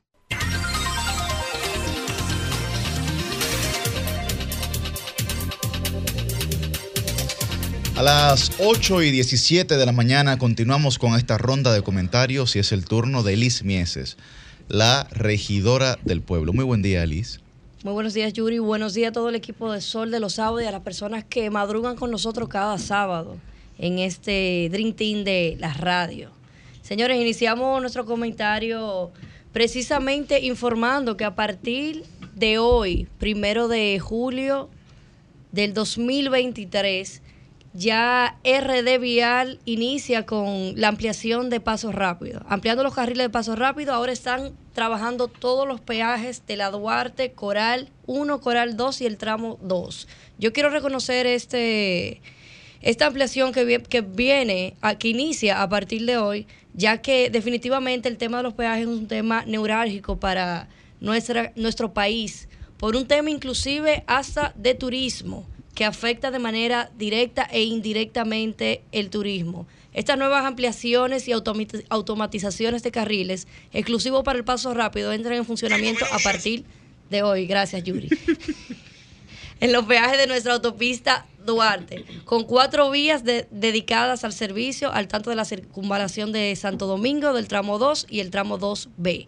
Quiero también hacerle un llamado a la sociedad que precisamente con el tema de los peajes se están vendiendo todos estos eh, el paso rápido, el, dispositivo. Correcto, el dispositivo de paso rápido lo están vendiendo en el mismo peaje, antes del peaje, después del peaje. 50 pesos ahí tuviste. Correcto, y en todos los puntos también, en los puntos eh, móviles que tiene RD Vial, entre ellos está vía BM Cargo, vía Uepa vía Carnet y de manera digital. ¿Por qué hago la salvedad y no es haciendo un anuncio promocional, sino porque diferente, eh, es, es, un tema, el tema de los peajes y los grandes tapones que se hacen y nosotros como ciudadanos, que siempre hemos abogado por la educación ciudadana, eso es parte de educación ciudadana, señores.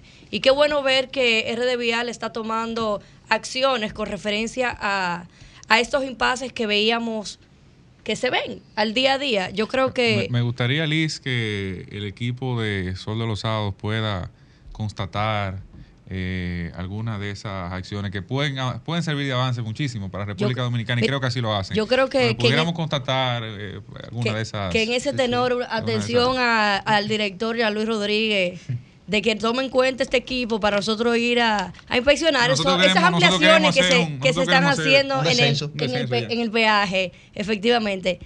Le repito que es una información muy grata porque esto va a viabilizar el tema del peaje y del tránsito que, que, se hace ahí. O sea que vamos a abogar por comprar esos pasos rápidos, 50 pesos, señores, 50 pesos, para nosotros poder viabilizar ese tránsito. Pasando a otro tema, y fue un tema que tocamos en principio, dar también conocimiento a los que no estuvieron al principio del programa para informarles de que en el día de ayer hicimos nuestra formal inscripción a, como precandidata a diputada por la circunscripción número uno, representando la capital al Congreso. Vamos a llevar una campaña limpia y una campaña innovadora, tratando de con eso constatar el trabajo que llevamos realizando en los sectores populares, en los sectores medios y en los sectores altos de nuestra capital. Cambio fuera.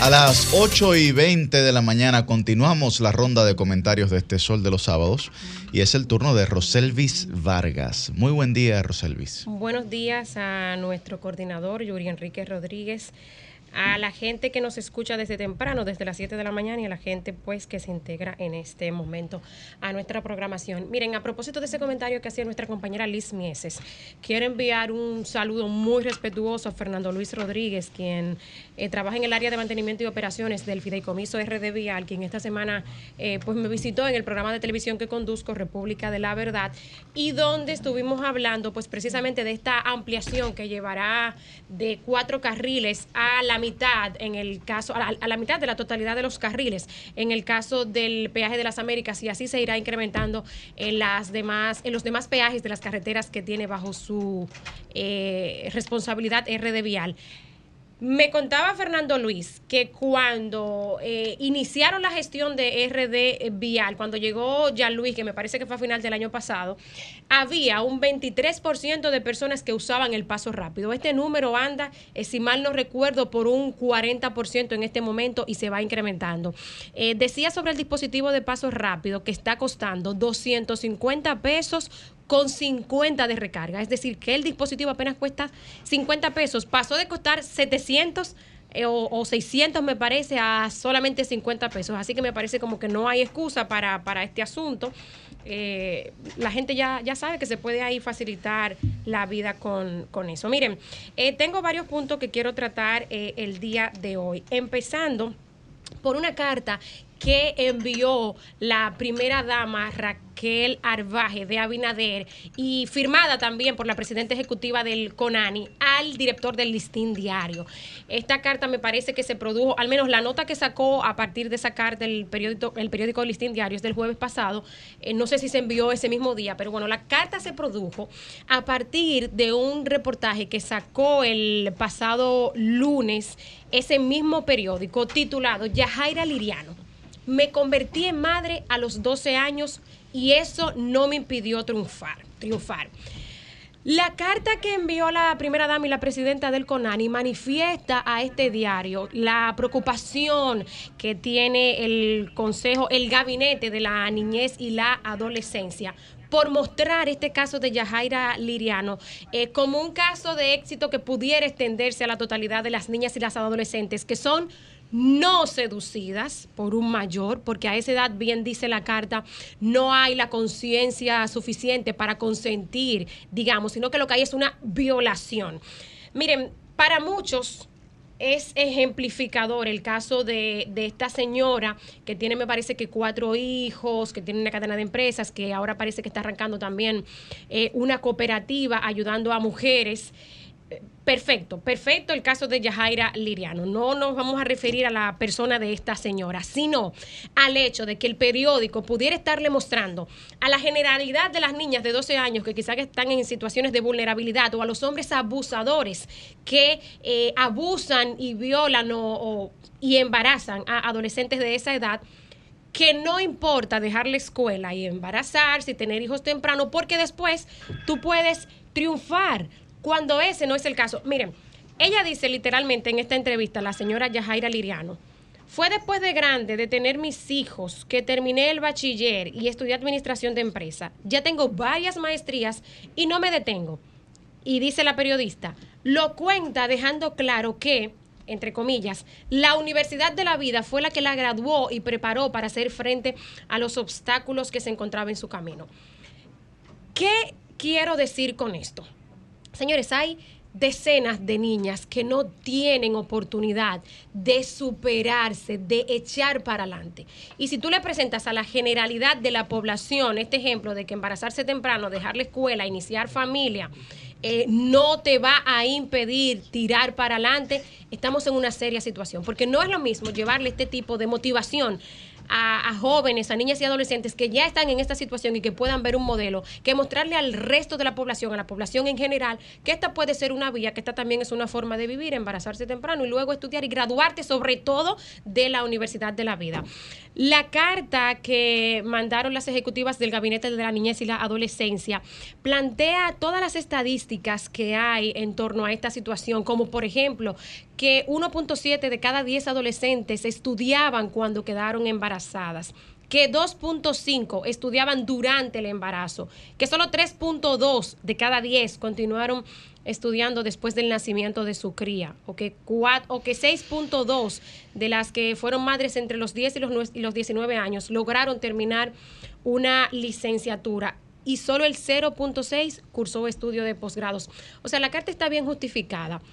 Eh, la primera dama y la presidenta ejecutiva del CONANI dice que no van a entrar en discusión sobre las incongruencias cronológicas que plantea esta señora, que explica que vivió en Capotillo, que vivió en Cristo Rey y en La Puya, que a los 11 años ya estaba en el mercado negociando, que luego se fue a los 12 a San Tomás y hay un hombre que podía ser su papá la, la sedujo y la embarazó, que ya luego se fue a los Estados Unidos. O sea, hay un sinnúmero de cosas que de verdad yo particularmente tampoco quiero entrar, pero llevemos ejemplos como este a poblaciones focalizadas que esto le pueda servir. No mostremos este caso general a la población general como una forma pues de también eh, eh, vivir la vida embarazándose joven y, luego estudiando. O sea, tomar ese caso con pinzas.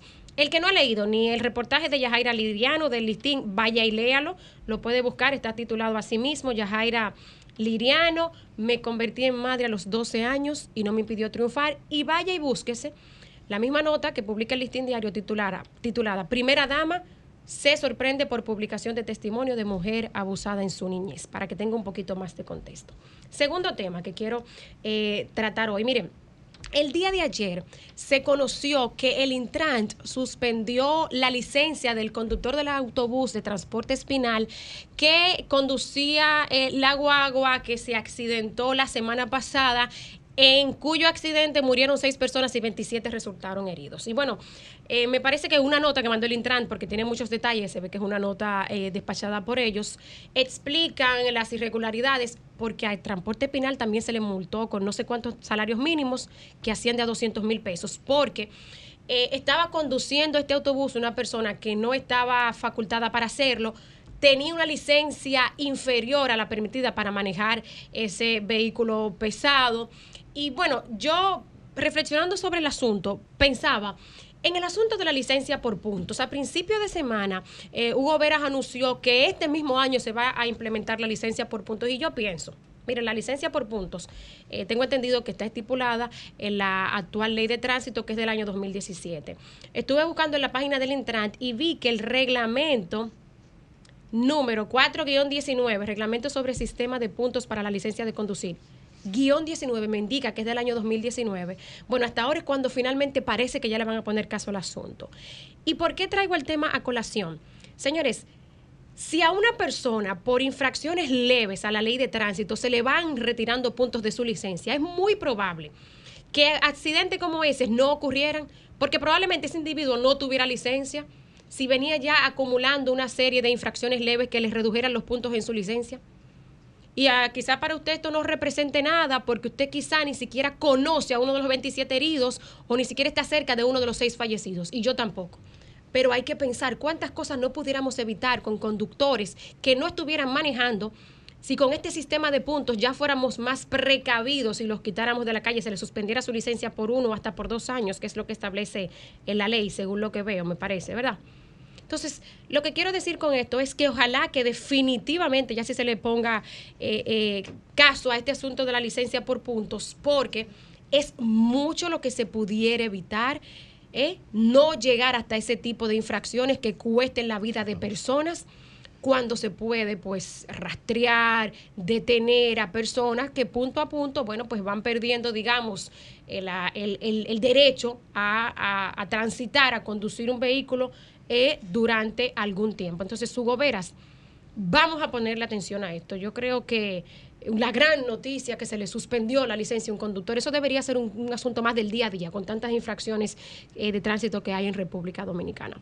Por último, el lunes 26 a las 3 de la tarde, el presidente Luis Abinader se reúne por segunda vez con la directiva de la Asociación Dominicana de Profesores. Hace un par de semanas aquí yo dije que el hecho de que el presidente le estuviera dando la cara él mismo a este tipo de temas me preocupaba porque yéndonos al argot judicial, por ejemplo, luego de que hay una sentencia en primera instancia, tú tienes la Corte de Apelación, lo llevas a casación, tienes la Suprema Corte de Justicia y tienes hasta el Tribunal Constitucional.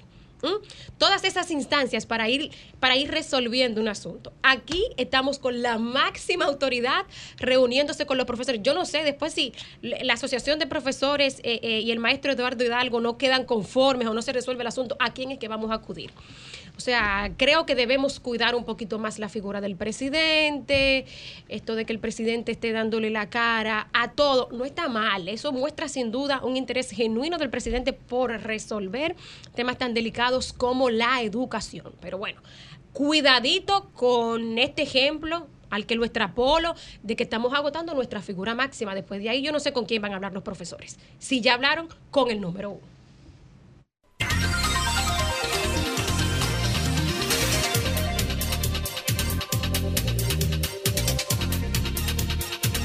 Bien, a las 8 y 31 de la mañana escuchamos el comentario de la versátil Susi Aquinotro. La licenciada, la, la, la, la, licenciada denunciando los males, males licenciada, la, la, la, la licenciada pura expresión, la licenciada. Gracias compañeros, feliz de estar como siempre conectada con ustedes en este día. No podré acompañarles físicamente, pero no quería dejar de eh, expresar mi parecer sobre algunos temas importantes. En primer lugar, quiero dar las gracias a todo el equipo de nuestro querido Pablo Ulloa, el defensor del pueblo, que en el día de ayer le estuvimos acompañando como maestra de ceremonias en un evento muy importante junto al ITLA, el Instituto Tecnológico de las Américas, en el cual se premiaron a unos equipos de jóvenes estudiantes dominicanos que estuvieron participando en un concurso que se llamó el primer concurso nacional de videojuegos sobre derechos humanos Juégatela por los derechos. Allí esos jóvenes participaron por unos premios que, bueno, luego estos premios al parecer eran como simbólicos porque se emocionaron ahí tanto el defensor Pablo Ulloa como Omar Méndez Lluvera, rector del ITLA, y los premios adicionales que ellos, el apoyo adicional que ellos decidieron anunciar ahí de manera espontánea, era mucho mayor que lo que se había eh, pues decidido dar de tercer, segundo y primer lugar. Estos jóvenes pudieron desarrollar estas propuestas de videojuegos que ya van a tener una versión final, eh, pues en lo adelante para el próximo mes de noviembre, pero presentaron las propuestas que fueron eh, galardonadas en estos eh, tres lugares y pues es una muestra de cómo en República Dominicana se pueden ir creando cambios con los jóvenes que están eh, trabajando con tecnología. Un jurado eh, compuesto por Jackie Núñez del Risco, presidente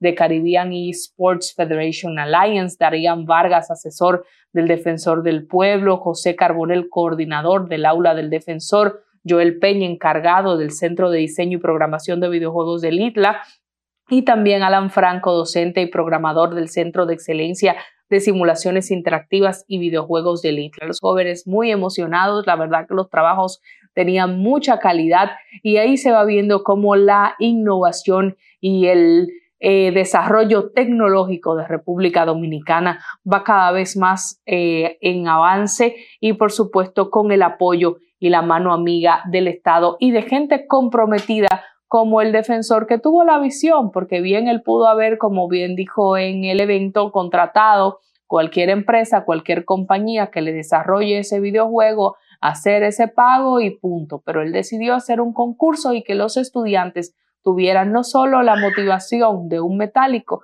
sino el interés de participar, de ser tomados en cuenta y de entender que tenían la capacidad para lograr algo como esto ya a un nivel más profesional. En otro orden, quiero referirme a un tema de unas declaraciones un poco controversiales y unas respuestas que eh, está dando el Ministerio de Obras Públicas y Comunicaciones, porque ellos salen al frente a eh, un, eh, unos, una empresa y una eh, fundación, primero Justicia, a través de un empresario, eh, también el empresario Manuel García, que ellos están eh, dando un, una declaración en contra del ingeniero de línea Ascensión con relación a la ejecución del proyecto y ampliación de la extensión de la autopista San Isidro. Ellos realizaron una denuncia formal en contra del el ministro y el ministerio ha salido al frente a dar respuesta a estas declaraciones. El ministerio dice que son declaraciones eh, de índole politiquero porque entre las personas que se ven involucradas en esta denuncia hay quienes eh, tienen aspiraciones políticas, aspiraciones a a la alcaldía en esas demarcaciones y hablan de desnaturalización, de falsedades jurídicas y técnicas del proyecto de mejoramiento de las principales avenidas de Santo Domingo Este que lleva a cabo el, el Ministerio de Obras Públicas y Comunicaciones, que no abarca solamente la avenida Rafael Tomás Fernández Domínguez que conduce a la base aérea de San Isidro, sino también a la extensión de la avenida ecológica hasta el puerto de Caucedo y a la prolongación de la avenida hípica hasta la carretera Mella. No sé si recuerdan que eh, anteriormente habíamos hecho un comentario hablando sobre este tema y precisamente habíamos comentado algo que dice el Ministerio de Obras Públicas en su defensa y es que este proyecto se ha ampliado de dos a ocho carriles y que en comentarios con la comunidad todo lo que se tenía previsto tuvo que ser modificado.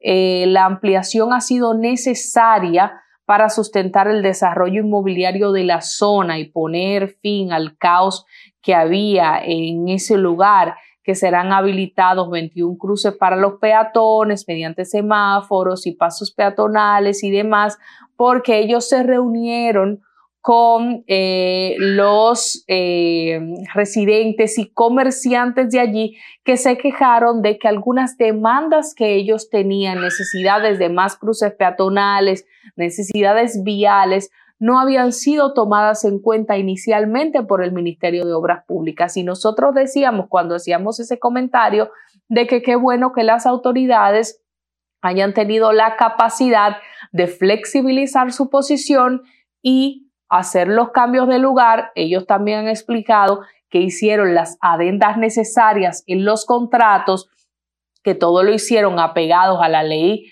eh, de compras y contrataciones y que no han hecho nada que esté en conflicto con la ley, que cada una de eh, las acciones que se tomaron se hicieron amparados en sus contratos con eh, la debida actuación correspondiente y las modificaciones, las adendas se hicieron. Con todas las aclaraciones y las pertinencias eh, hechas de manera correcta por el equipo legal y ahí lo aclararon en un documento de prensa extenso que por razones de tiempo no vamos nosotros a desglosar en este espacio. Entendemos que es bueno que las autoridades den su parecer y que nosotros tengamos acceso a estas informaciones para que nos creemos nuestra propia opinión. Y que qué bueno que también eh, nosotros entendamos que no puede una institución cerrarse a que un proyecto se estaba estipulando de una forma, pero debió de modificarse porque había necesidades en una comunidad. Entonces, si había necesidad en una comunidad, la denuncia no puede ser alegre y no podemos decir, bueno, hay malversación de fondos, hay eh, abultamiento eh, en, estos, en estos fondos de estos contratos, se ha incrementado el monto de estos contratos.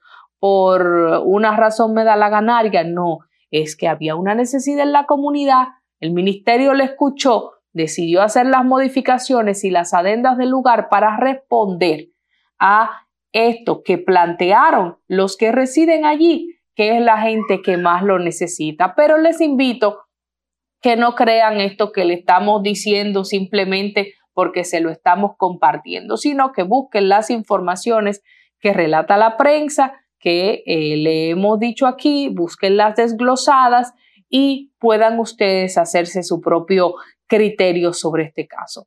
Señores, y finalmente yo quiero pedir más patrullaje, específicamente para el sector de Naco, que es en el que yo resido. En menos de 15 días, mi familia ha sido víctima, mi familia eh, es, por supuesto, mi esposo, mi bebé de un año, que cumplió un año hace apenas dos días y yo hemos sido víctimas de los delincuentes en dos ocasiones. Hace aproximadamente 15 días al vehículo nuestro, uno tenemos parqueo, el otro lamentablemente lo tenemos que parquear en la calle, les rompieron el cristal, eh, nos llevaron unos equipos que lamentablemente teníamos en el vehículo. Agradezco mucho las gestiones del mayor general eh, Eduardo Alberto Ten, eh, director de la policía, que junto también con el director del DICRIM, Paul Cordero Montes de Oca, y también el comisionado para la profesionalización de la policía, José Pepe Vila del Castillo, pues ellos tres hicieron todas las gestiones del lugar para que en ese momento se recuperara la mayoría de los equipos eh, que nos robaron y dieran al, lugar o dieran a encontrar a los ladrones en ese momento, pero justo en la madrugada eh, de este viernes, de jueves, amanecer para viernes, intentaron eh, penetrar a nuestra vivienda por los pasillos que en los edificios erróneamente le solemos llamar patio, porque si a eso le llamamos patio, bueno, eso no es un patio, pero el, escaso espacio que tenemos en los edificios, así uno le denomina, entraron por el de el vecino, cruzaron toda la parte de atrás, bordearon e intentaron, fueron abriendo los ventanales hasta que dieron con el ventanal de mi habitación donde estaba yo durmiendo con mi hijo. Y en ese momento mi esposo, que se levanta bien temprano, no se encontraba en la habitación, sí estaba en la casa, pero ellos no lo vieron y pensaron, esta es una mujer sola con un niño y estaban abriendo la ventana, mirándonos dormir, buscando artefactos para una percha para intentar alar cosas y robar. Si no hubiéramos tenido hierro, se hubiesen metido. Yo entiendo y agradezco la gestión que hayan hecho las autoridades porque uno les conozca, se les acerque y, y puedan hacer cualquier favor a uno de manera particular, pero considero que debe aumentarse la vigilancia en todos los sectores, pero particularmente en este sector que es el que resido y en el que en 15 días, señores, en mi casa hemos sido víctimas dos veces de la delincuencia, la vez más reciente hace solo el día de ayer. Es preocupante que a mí, durmiendo con mi hijo, me estuviesen viendo la cara dos delincuentes para, para robarnos, para maltratarnos si hubiesen tenido acceso a entrar a la casa. Un niño de un año, eh, uno se preocupa más que todo por, por la vida de nosotros. Gracias a Dios que no se encontraron de frente con mi esposo porque no sabemos lo que hubiese pasado. Gracias a Dios, él siempre anda atento a todo, estuvo, vio que la ventana estaba abierta cuando salió, se puso a revisar las cámaras y ahí eh, pues nos dimos cuenta de todo lo que estaba pasando y eh, entonces pudimos eh, más o menos identificarlos y ya dimos parte a las autoridades. Pero pedimos de verdad mayor vigilancia a todos los sectores, pero en este muy de manera muy particular porque creo que todos podrán entender y estar de acuerdo conmigo que es una situación que de manera personal me debe llamar a una preocupación muy profunda. Cambio fuera. Sol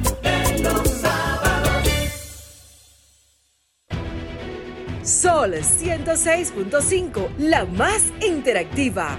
Una emisora RCC Miria.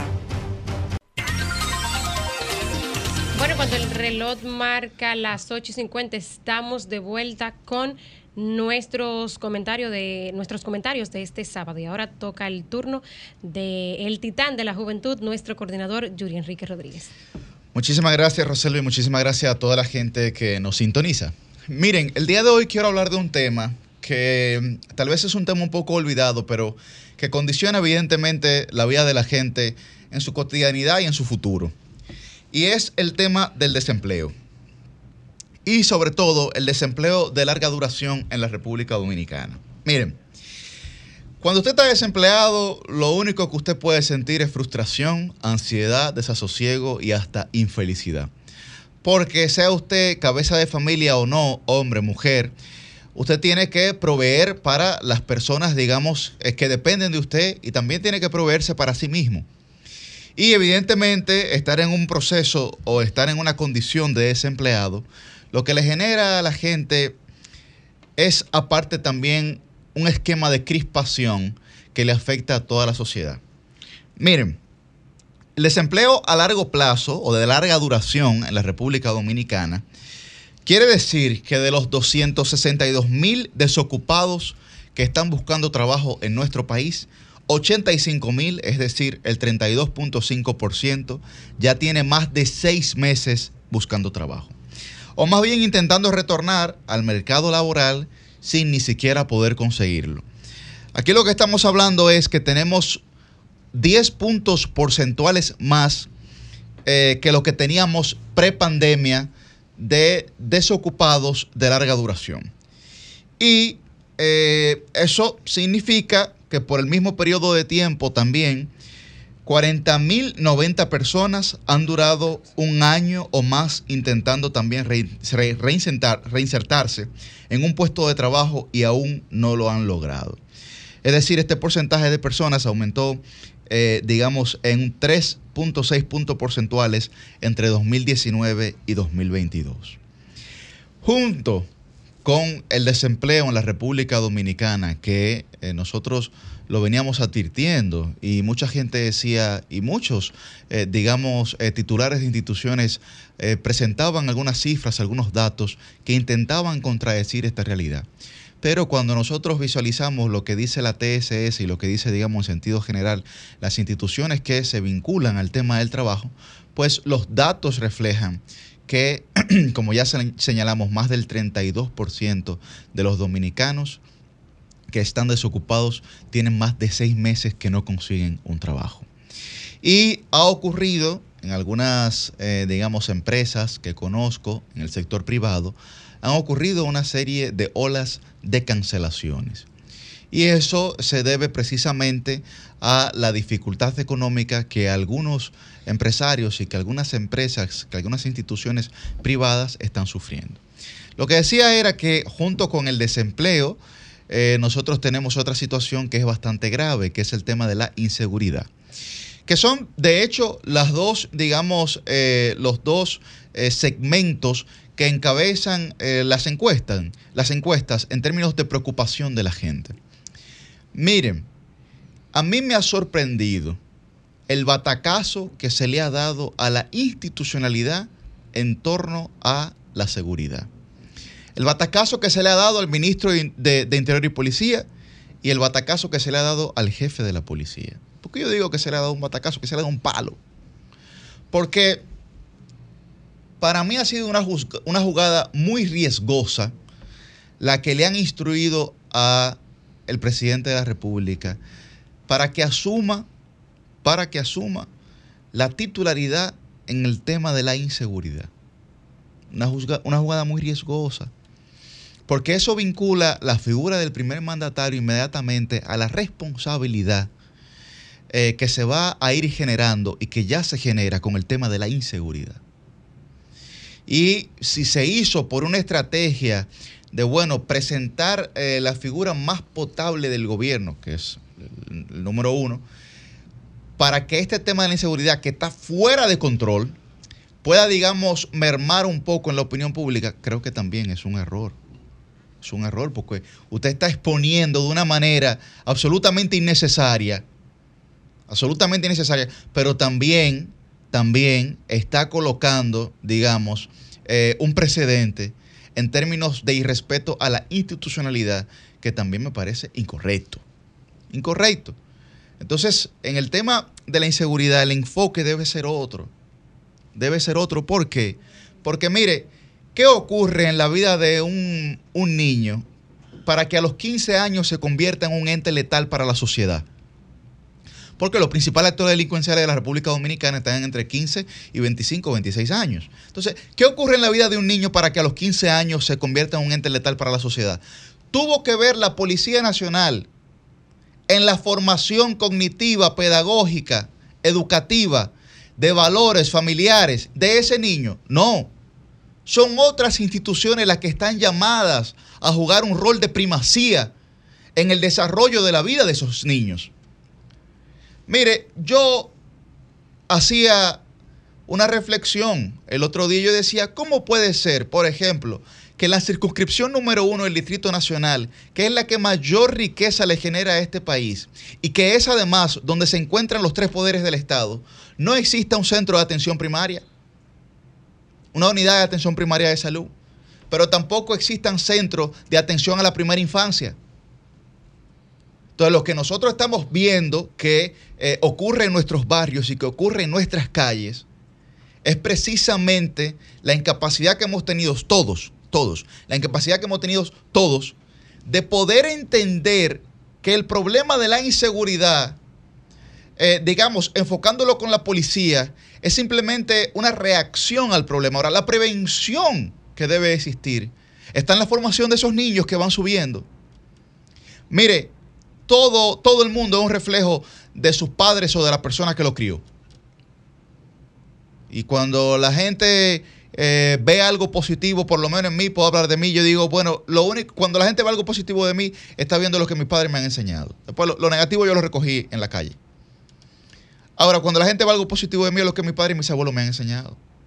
Y mire, lo que a usted le enseñan en su casa cuando usted lo forman, eh, usted se puede ver, digamos, en la situación más apremiante, la situación más compleja y difícil de su vida. Y si a usted lo educaron bien, usted no va a hacer lo mal hecho. Usted no va a hacer lo mal hecho. Entonces, tanto influye el rol de la familia como influye el rol de la escuela o del colegio, porque su segunda casa es donde el niño, el joven, eh, digamos, eh, se ocupa mayor cantidad de tiempo. Inclusive después de la implementación de la tanda extendida, mucho más mucho más, porque estamos hablando de una jornada de 8 de la mañana a 4 de la tarde. Entonces el enfoque tiene que ir por ese lado. Ahora, ¿cuál es la situación? ¿Cuál es la situación? Que no hemos podido dar pie con bola eh, con el tema educativo. Lamentablemente. Entonces, ahí lo que hemos visto es que se ha generado una serie de discrepancias entre el pasado titular y el titular actual. Entonces, nosotros tenemos que buscar una solución porque la afectación que se genera a estos jóvenes, a estos niños que van en ascenso, van a ser los resultados de la sociedad que nosotros vamos a tener en el futuro. Y cuando yo comienzo a hablar de que nosotros tenemos que comenzar a gobernar el futuro, es precisamente desde ese origen, desde esa raíz. Porque después llega el problema de los ninis, llega el problema de que ni estudian ni trabajan porque no han tenido ni oportunidad ni alternativas. Entonces, cuando usted tiene una población de más de 600 mil jóvenes en esa situación, yo creo que es alarmante. Entonces, hacer una proyección que le da un batacazo a la institucionalidad en términos de seguridad, en términos de seguridad, y luego hacer una proyección, digamos, que busca mediáticamente poder solucionar esta situación, pero no en las calles, no a través realmente eh, de una implementación, de una ejecución que nosotros digamos, bueno, eso va a funcionar a largo plazo o a corto plazo, el tiempo eh, dirá, pero bueno, va a funcionar. Hacer eso no nos traerá a nosotros ningún tipo de soluciones. Y la gente tiene una sensación de ansiedad cuando tiene que caminar por las calles Usted le pregunta al dominicano, usted le pregunta al ciudadano de la circunscripción número uno del Distrito Nacional, usted le pregunta, mire, ¿qué usted siente cuando usted tiene que salir a la calle? Bueno, yo siento una noción generalizada de desorden, yo siento mucha ansiedad por el tema del desorden en el tránsito, siento mucha ansiedad eh, por el tema de la inseguridad. Entonces, todo lo que eso, digamos, eh, genera en una persona es infelicidad. Y cuando una persona es infeliz, no tiene calidad de vida. Y para nosotros, como ciudadanos, poder tener calidad de vida, tenemos que comenzar desde la política a enfocar los problemas de la ciudadanía, porque hay problemas coyunturales y problemas estructurales. Y el problema de la delincuencia en la República Dominicana es un problema estructural que en determinadas coyunturas van, a, ascenso o van a aumento. Ahora bien, yo exhortaría a que el gobierno visualice las experiencias anteriores, porque en los últimos ocho años de Danilo Medina y del PLD, los indicadores de inseguridad fueron en completo descenso y además fueron en descenso también los indicadores eh, de homicidios y de crímenes. No hace daño mirar lo que se hizo bien, ni tampoco hace daño emularlo. Yo creo que si nosotros comenzamos a ver las experiencias pasadas que fueron positivas para la ciudadanía y sin ningún tipo de remordimiento partidario comenzamos a implementarla en nuestra sociedad para que la gente pueda tener calidad de vida, yo creo que con eso comenzamos a ganar el futuro. Cambio fuera.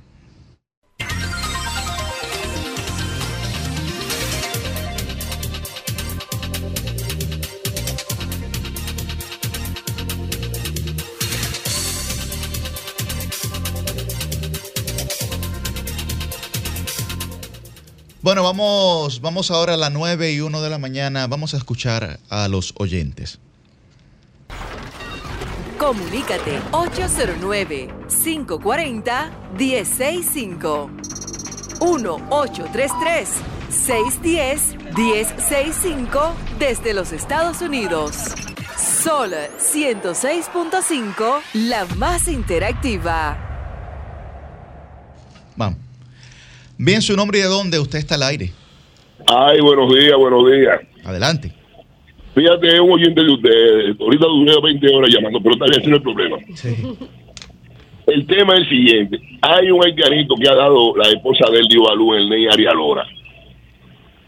Y lo tienen secuestrado los dos niños. ¿Hay un qué? Perdón, repite. Sí, ok. Hay un haitianito que ya está legal aquí. Trabaja en- con un, no sé.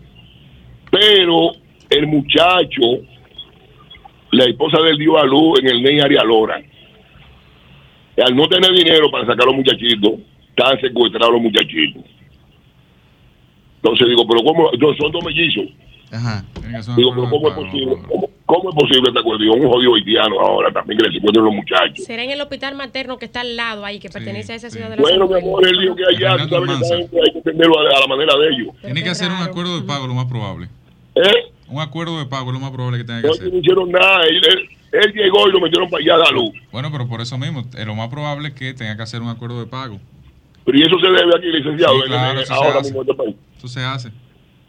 Oye, ahí la maternidad de Lomena y en Altagracia, donde yo nací, Lo que también pasa es que la maternidad Reinaldo Almanzar, hay que decir que es una un modelo, ¿cómo que se llama? Autogestión. Ajá, de Y como es autogestión. autogestión, se maneja donde todo el mundo, o su seguro o, o su bolsillo paga. Pero O hay que decirle no a la hay gente, servicio gratis No hay servicio Líder. gratis ahí. líder. Pero hay que decirle a la gente eso entonces. Bueno, pero eso es parte de lo mismo. Sí. ¿Eh? Eso es parte de lo mismo. Pero que haga el acuerdo, ¿Cómo que que eso no, te- eso no le genera ningún problema, que lo, eso lo va pagando mensual al pasito. El pasillo. No, y el servicio social, el departamento de servicio social de la maternidad que analiza su caso y le 200. reduce la cuenta. Son 230 mil pesos y tienen que buscar por eso como Por un parto. Un parto de mellizos. 230 mil pesos. Qué golpe, líder. Líder, mire, esto está, esto está difícil con este señor, eh, no verdad, porque ¿qué? Hay algo que hay algo que tenemos que hacer, señalizaciones para la cosa. Usted se para en un sitio, viene un AME con una jodida multa. No hay señales de grúa, no hay señales de nada. Una multa y ya eso se acabó, se quedó así. De ninguna parte del mundo no entiendo, qué, no entiendo qué es lo que está pasando con nuestras autoridades, que está uno pagando para que, no verdad, yo no entiendo. Todo cuesta. Sí. Todo cuesta. Bueno, gracias, gracias por su llamado. Pero mira, con el tema a veces este de los de los ameos, lo dije, es cierto.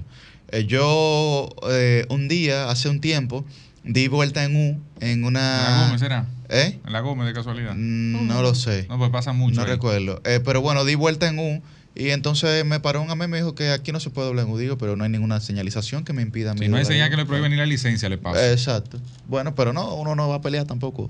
No sé, yo se la, la di, me pusieron mi multa. Si hay señal, Buen día, perfecto, su nombre y no, dónde está el aire. La peleo. Eh, Merky Roa de la Sánchez La Fe. Adelante. Escúcheme, eh, algo que estaba hablando el doctor Héctor Balcácer ahorita sobre Sí. la vacuna que todo el mundo tiene que ponerse, la que eso ha protegido a mucha gente. Yo tengo dos casos, uno mío particularmente. Yo casi no sufría de gripe ni nada, no sufría de raquiña. Después que yo me puse la vacuna, a mí no se me quita una bendita gripe, moqueando de noche por la mañana. Eso es un caso.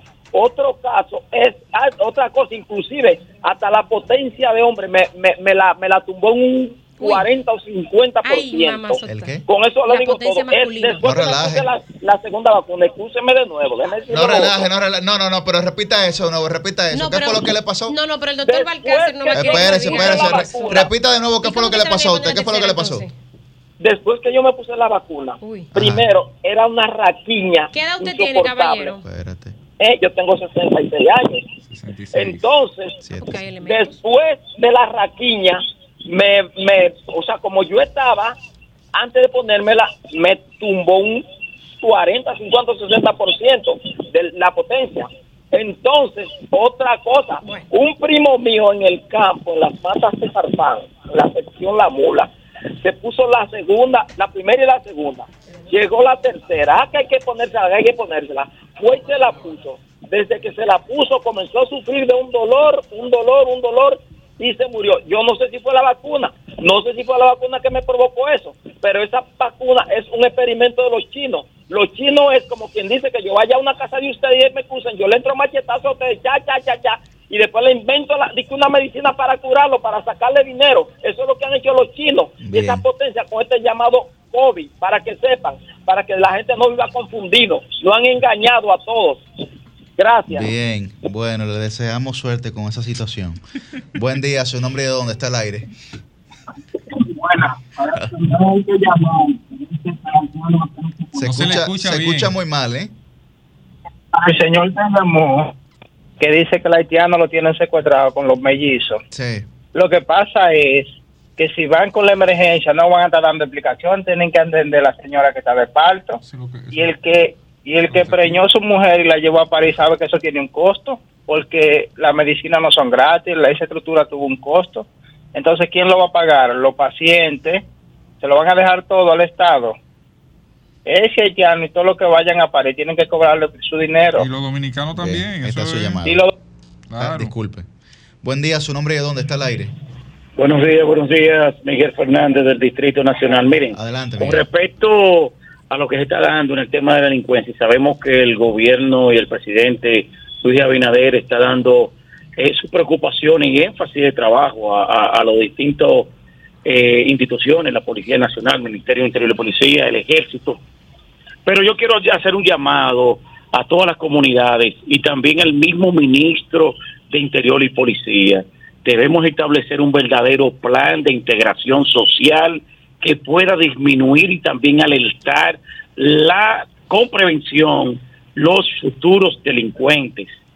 Es, señores, es lamentable que muchas veces uno vea a un niño de 9 y 10 años en la escuela que te da todo el diagnóstico de lo que va a hacer, porque son niños huérfanos de padres vivos y muchas veces las autoridades, los profesores no pueden darle seguimiento. Y yo creo que a través del Ministerio de Educación, el Ministerio de Deportes, los ayuntamientos, podemos tener el control del territorio y comenzar a trabajar en esa detectar los futuros y activos delincuentes de las nuevas generaciones. Porque miren qué está pasando. Yo recuerdo que hace mucho tiempo nosotros, cuando estábamos en los barrios y activismo y todo, veíamos la situación. Muchos de esos niños que yo veía ya hoy murieron, murieron producto de la, de la delincuencia. Y yo creo que nosotros sí podemos hacer un plan para cubrir los territorios y llevar oportunidades para tener el control del territorio. Muchas gracias. Vamos con una última llamada. Buen día, su nombre y de dónde está el aire. Sí, buen día. ¿Cómo se sienten mis amigos? Muy bien. Jorge Beltrán de la zona oriental. Adelante. Es verdad que en esta vida hay que estar vivo para uno escuchar cosas. ¿Qué escuchó usted? El, presidente Abinader, después que, que duró en campaña ofreciendo los villas y castillas de este país, y después que fue presidente, anduvo de pueblo en pueblo ofreciendo lo que no podía cumplir en 40 años aún con presupuesto. Ahora, ahora dice que él no, que él no es Dios para, para cumplir con eso. Y a milagro, que antes decían que tú el que malversaba recursos públicos era un maldito ladronazo. Ahora es una persona que tiene, que son cosas subsanables. Señores, no se, no se puede ser en la vida tan perverso y tan indigno con un pueblo que lo han maltratado tanto.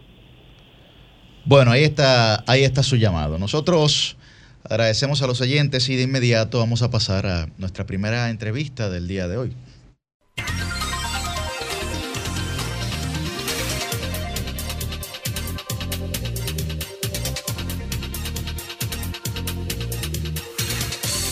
Bien, pues a las, a las 9 y 11 de la mañana tenemos nuestro primer invitado del día de hoy con nosotros. Está Jorge González, él es precandidato a diputado eh, por el Partido Revolucionario Moderno en Santo Domingo Norte.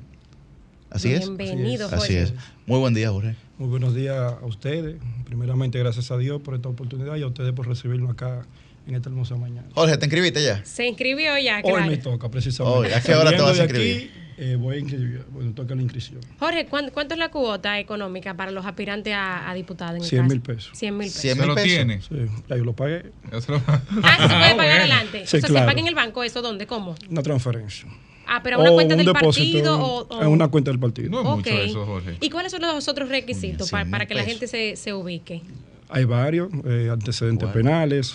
El eh, antidoping. el antidoping, una carta de compromiso, una carta partidaria, así sucesivamente. Ok, ok. Bien. Y eso le decía que si no era mucho eso, yo aquí hubo un candidato en, en la 1, el distrito, yo creo que no gastó 100 mil pesos.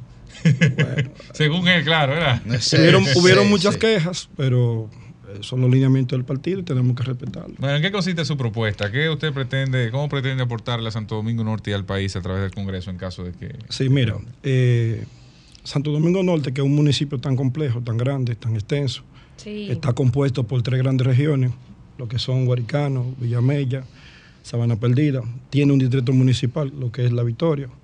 Tiene aproximadamente un millón de personas, de habitantes, perdón. Como también tiene 400 mil electores. Entonces, aparte de, está compuesto por zonas rural y urbanas. Nuestra propuesta consiste en lo que va de la mano la juventud, el deporte, eh, las, las comunidades, eh, los gremios y la sociedad en sí.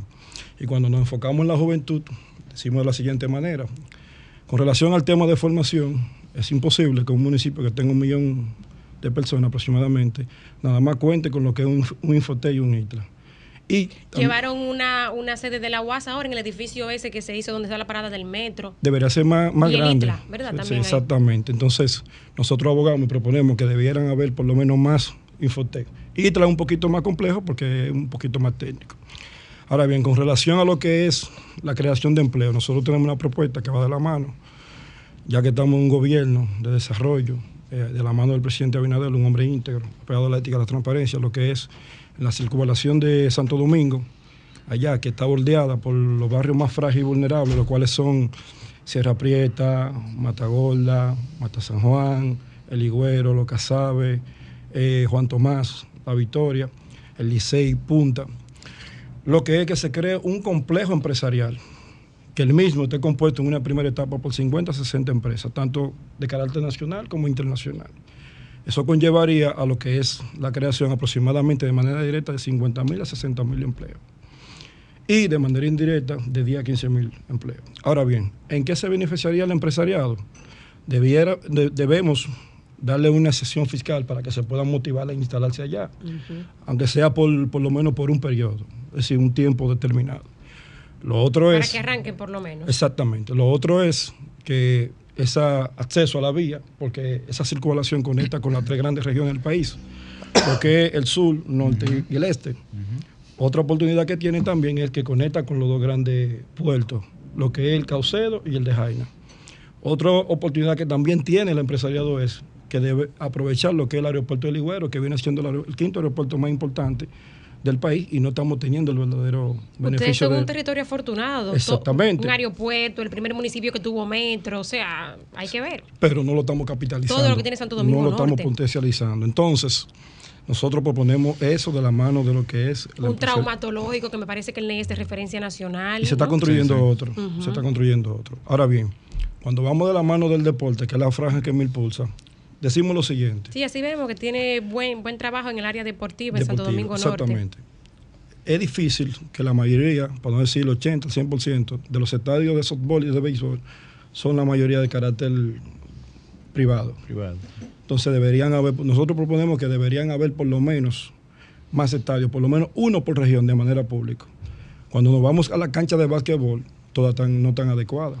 El municipio solamente cuenta con tres techados de básquetbol. Debiera haber por lo menos dos por región. Cuando nos vamos a lo que son las canchas de voleibol, nuestras niñas no están practicando voleibol. Pero si seguimos, cuando nos vamos a un club de boxeo, tampoco lo tenemos. Pero si continuamos, tampoco tenemos una piscina de natación para que nuestros niños puedan tomar clases de natación. Pero si continuamos un poquito más ad- adelante, tampoco tenemos lo que son escuelas de manualidades para nuestros niños, nuestros jóvenes. Entonces nosotros proponemos para que se puedan crear esas condiciones. Nosotros Correcto. ser un verdadero representante tanto de la franja deportiva como de la juventud. Ahora bien, cuando nos vamos a la parte comunitaria, nosotros que andamos todos los fines de semana caminando, el grave problema de Santo Domingo Norte es lo siguiente. Agua potable, calles asfaltadas, y eh, eh, las calles no están asfaltadas, y lo que es el- la iluminación. ¿Qué nosotros proponemos? Nosotros vamos a ser un verdadero representante, una verdadera voz en el Congreso que se va a alzar. Si, tú va- si vamos a lo que es Sierra Prieta, que es una comunidad, una comunidad es rural, no tiene calle. Si vamos al Mamey de Villamella, tampoco. Si vamos a mi comunidad, que es la Malvina Segunda, que es el, el desahogo por la mañana, tampoco la tienen. Y con menos de 6 kilómetros eh, se asfalta. Si continuamos, va a Ponce por igual. Entonces nosotros vamos a ser un verdadero representante, tenemos un verdadero compromiso con Santo Domingo Norte. Ahí entra un tema que a veces confunde al mismo votante, porque un diputado es un representante, es un fiscalizador y es un legislador, un hacedor de leyes. Pero el diputado no puede comprometerse a hacer una cancha o a que se construya una cancha porque no es el ejecutor a fin de cuentas. Y puede tocar la puerta mil veces el ministro de Deporte. Pero de ahí a que se realice, bueno, ya la historia cambia. ¿Cómo puedes tú garantizar que eso, eso, ese diagnóstico que se ha hecho, porque evidencias que, que hay un diagnóstico hecho, puede convertirse ya en un resultado distinto a lo que, a lo que se ha planteado ahora, siendo tú legislador, aun cuando el partido a que representa está en el gobierno, en la actualidad. Mira, en esa dirección nunca, hemos, nunca nos hemos comprometido a que vamos a hacer. Okay. Nos estamos comprometiendo de que seremos una voz. Okay. Una voz constante para que se puedan ejecutar esas políticas. A eso que nos estamos comprometiendo. Donde no hay voces, nosotros seremos voces e iremos donde tengamos que ir. O sea, los legisladores actuales de ninguno de los tres partidos principales, que creo que solamente hay, tres, o sea, hay representantes de los tres partidos, no cumplen con eso que el pueblo, que el pueblo, que usted se ellos han hecho, ellos han hecho su tarea de acuerdo a su agenda. Ahora yo daré la mía. La mía es ser una verdadera voz en el Congreso. De mi comunidad, de, de la juventud. ¿Cuántos diputados salen en Santo Domingo Norte? Nueve. Nueve diputados. Entonces, ¿cuál es la situación, Jorge, digamos, en sentido general, de Santo Domingo Norte, eh, tanto en el término municipal como en el término congresual?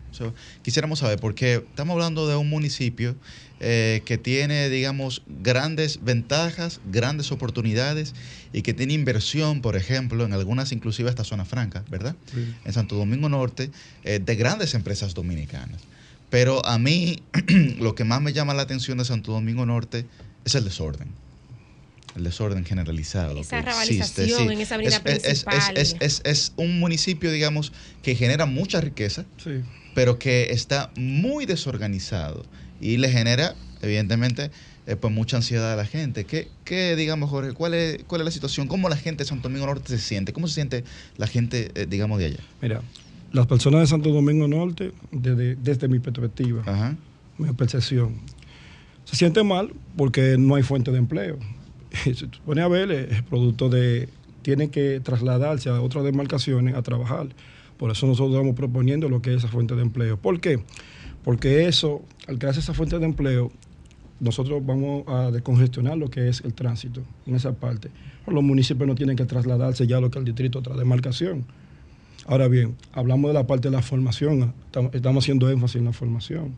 Cuando hablamos de la municipalidad, eh, te puedo poner un ejemplo palpable. Una, es una propuesta de un precandidato a regidor, un gran amigo, José Medina, abogado, cariñosamente Melvin. Santo Domingo Norte no tiene un mercado público. Mm. ¿Qué significa eso? Que nuestros municipios tienen que trasladarse al mercado nuevo de la Duarte. ¿Qué significa eso? La intermediación de los comerciantes. Es un viaje. No, no, y el precio. Los precios aumentan. No es lo mismo tú comprar un producto en el mercado nuevo a 10 que comprarlo en Santo Domingo Norte a 25. ¿Entiendes? Entonces, de la parte municipal, eh, yo entiendo que debería haber por lo menos más inversión en lo que es ayuntamiento, eh, el gobierno, eh, adiestrarse un poquito más la parte congresual, los legisladores deberíamos ser voces, independientemente de qué partido se pertenezca, Fuerza del Pueblo, PLD, fuera de eso, hacer un consenso y, ser voces para que nuestro municipio mejore, porque tiene todas las condiciones para crecer. Jorge, ¿cuál es la situación interna? Mañana inicia la precampaña. Ustedes tienen una diputada que sale, que es Betty, que sería, ¿verdad? Pues es una de las aspirantes a, la alcaldía. Eh, ¿Cuál va a ser el proceso de selección de, los candidatos en Santo Domingo Norte y cuál es la condición tuya real? Bueno, en el electorado, si es por encuesta, ¿cómo, nosotros somos por encuesta. Nosotros ahora hasta el momento somos 33 precandidatos a diputados. Sí, eso, eso es democracia. 33. Yo soy el precandidato a diputado más joven que tiene el partido allá en el ¿Qué edad tú tienes, Jorge? 36. ¿Cuántos hombres? El más joven eres tú, y ni siquiera estás dentro de la juventud constitucionalmente. bueno, yo lo que tengo son como seis meses de cumplir los 36. Mm. Soy el más Digo, joven. no digo que esté mal, lo que te quiero decir es que, Que el no- target no- no entonces dice que está bien, bien Exacto. claro. Entonces yo soy el más joven, eh, nosotros seremos elegidos por encuesta, eh, nosotros tenemos un trabajo, venimos haciendo un trabajo. ¿Tú cómo te sientes con esa Posibilidades, metodología? Jorge, entonces, de, de, de, de tú salir candidato. ¿Y cómo te sientes con, Posibilidades. con- con esa metodología? Nosotros entendemos que tenemos la- los requisitos, eh, si es por simpatía, si es por lo interno y externo, tenemos el apoyo, y si es por tasa de rechazo, yo no tengo tasa de ¿Es la rechazo. primera vez que tú aspiras, Jorge? La primera vez. Vez. Entonces nosotros venimos haciendo un trabajo de manera orgánica y de manera humilde y, segui- y seguiremos trabajando de manera humilde y vamos a aceptar los resultados. Ahí si está tu lo- logramos, gente- bien, y si no, también. Pero nosotros estamos positivos, nosotros estamos positivos y nos vamos a adherir lo que el partido es con relación a la selección. Bueno, perfecto. Pues muchísimas gracias, Jorge González. Jorge, éxito promisorio. Muchas gracias, en- muchas gracias En y Santo Domingo bendiciones para Norte, que, que yo sé que tiene muchos desafíos y necesita Sí, gente que de verdad. definitivamente. Que, gente que quiera de verdad Santo Domingo Norte. Nosotros tenemos un compromiso con Santo Domingo Norte y con esta sociedad.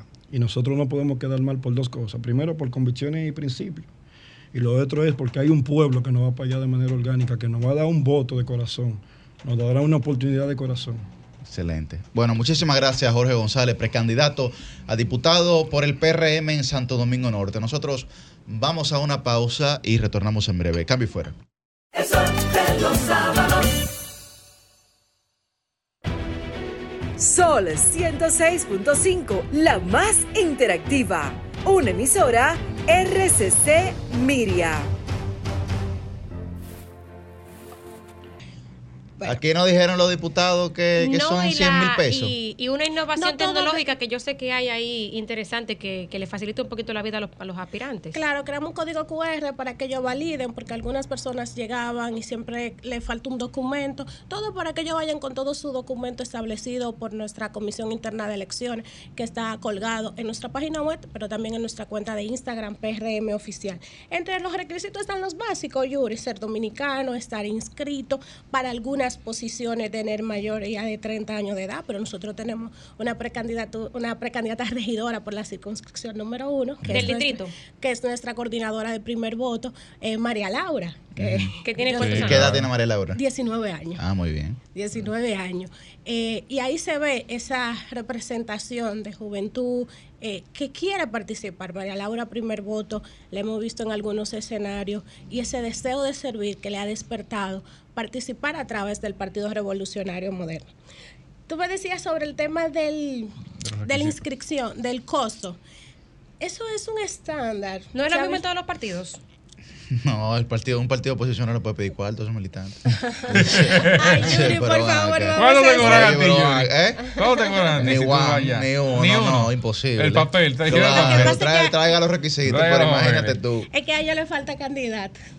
No, no, para nada. No, lo que estamos, los candidatos lo que vamos a hacer malabares es para ver cómo llegamos a esta candidatura. Pero, Miren, entre los requisitos para la fuerza del pueblo que le falta Con el candidato. favor del, con el favor del pueblo, ¿no? Sí. Con el favor de la gente. Eh, con el favor, sí, Con el exacto. Con el buen deseo. tener el sus comités de base afectivo, también se les requiere tener nu- 20 nuevas afiliaciones. Recordarles que su comité de base afectivo, lo- el que no lo tiene a mano, lo puede descargar desde nuestra página web cuando se entra al área de CB afiliado. Usted con, registrando su cédula lo puede descargar.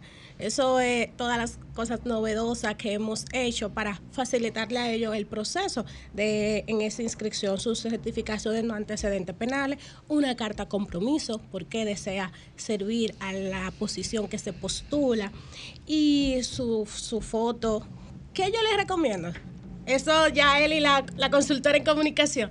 La foto que depositen, que sea su foto de campaña, porque ya hay Esa es la misma candidatos. foto que se va a utilizar para la boleta, por ejemplo, o para el mecanismo que, en caso de que sea primaria. En su, ma- se puede, en su mayoría sí, pero ¿qué sucede? Hay candidatos que depositan una foto para salir y luego tú ves que se pasan la campaña con una foto. No confunda a su, a su electorado. La foto que usted deposita para su inscripción, que sea la foto que usted vaya a trabajar toda su campaña, para que la gente el día que lo vaya a seleccionar, pues no se confunda. Que vean la misma cara, ¿verdad? Exacto. Eso es ya desde la parte de un consejo.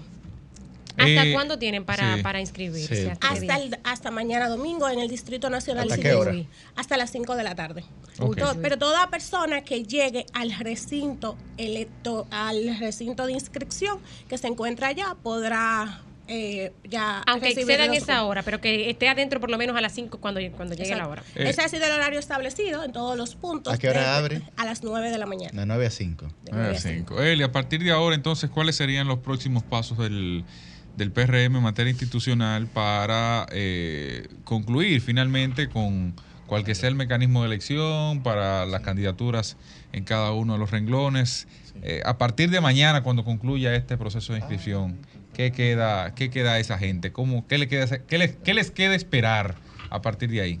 Bueno, que primero tienen que trabajar. Nosotros tenemos modalidades de encuestas, tenemos modalidades de primaria. En las provincias que se vayan a hacer primarias saben que tienen que mantenerse trabajando para ser beneficiados eh, con el voto de los PRDMistas y las PRDMistas. En el caso de encuesta, todos sabemos que para trabajar en encuesta, cómo se maneja, eh, compartir su propuesta y llevar sus mensajes porque se postulan esas posiciones. Escuché a la directora de comunicaciones del PRM decir que el hecho de que vayan a inscribir y sometan todos sus documentos no implica que fue aceptada la, la candidatura. Buen punto.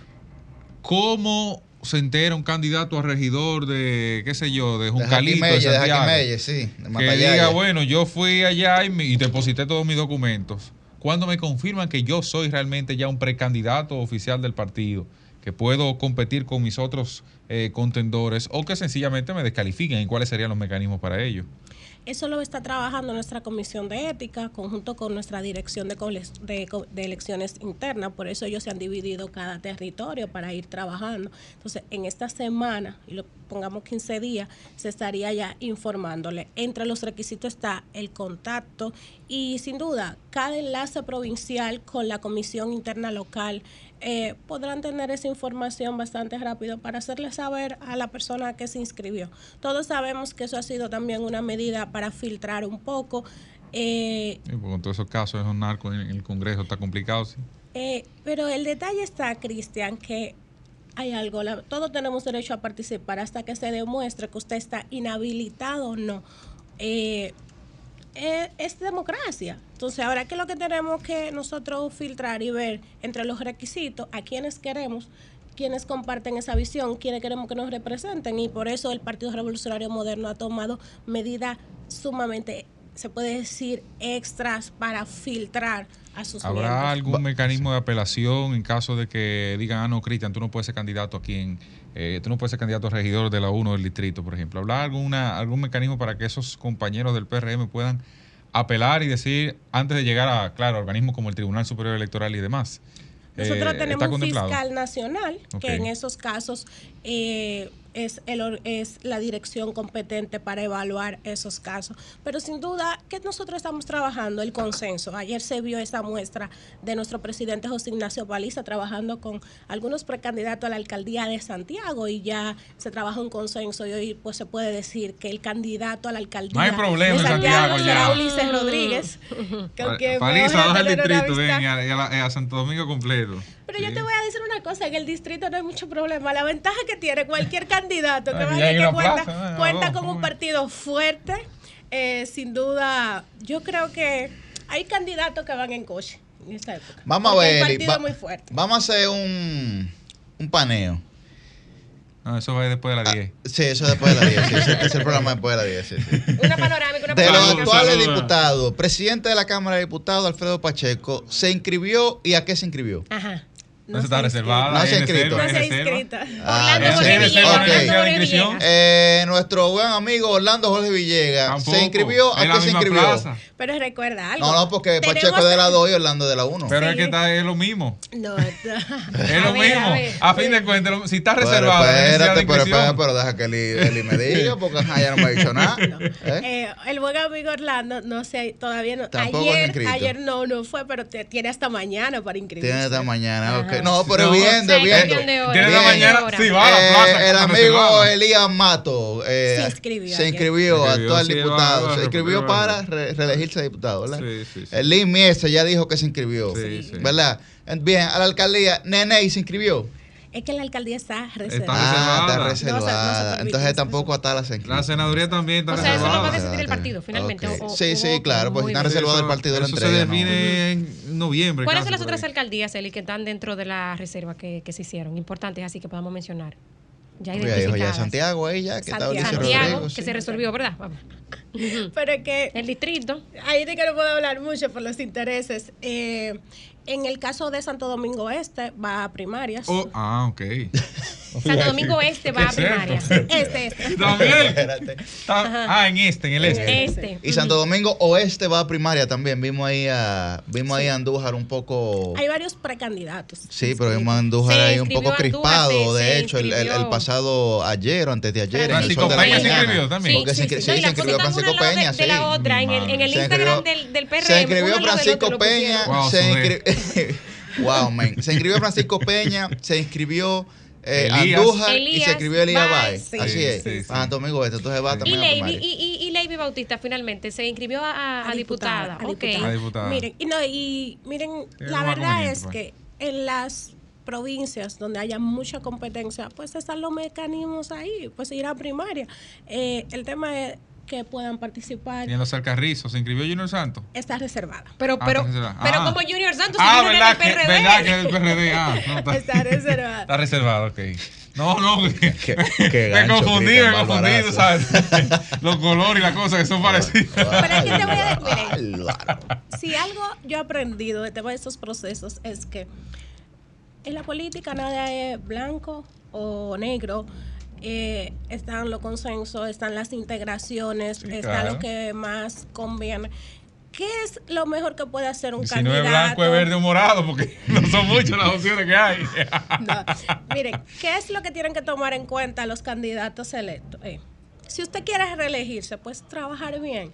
Y yo creo que la- los gobiernos locales es muy eh, es sencillo.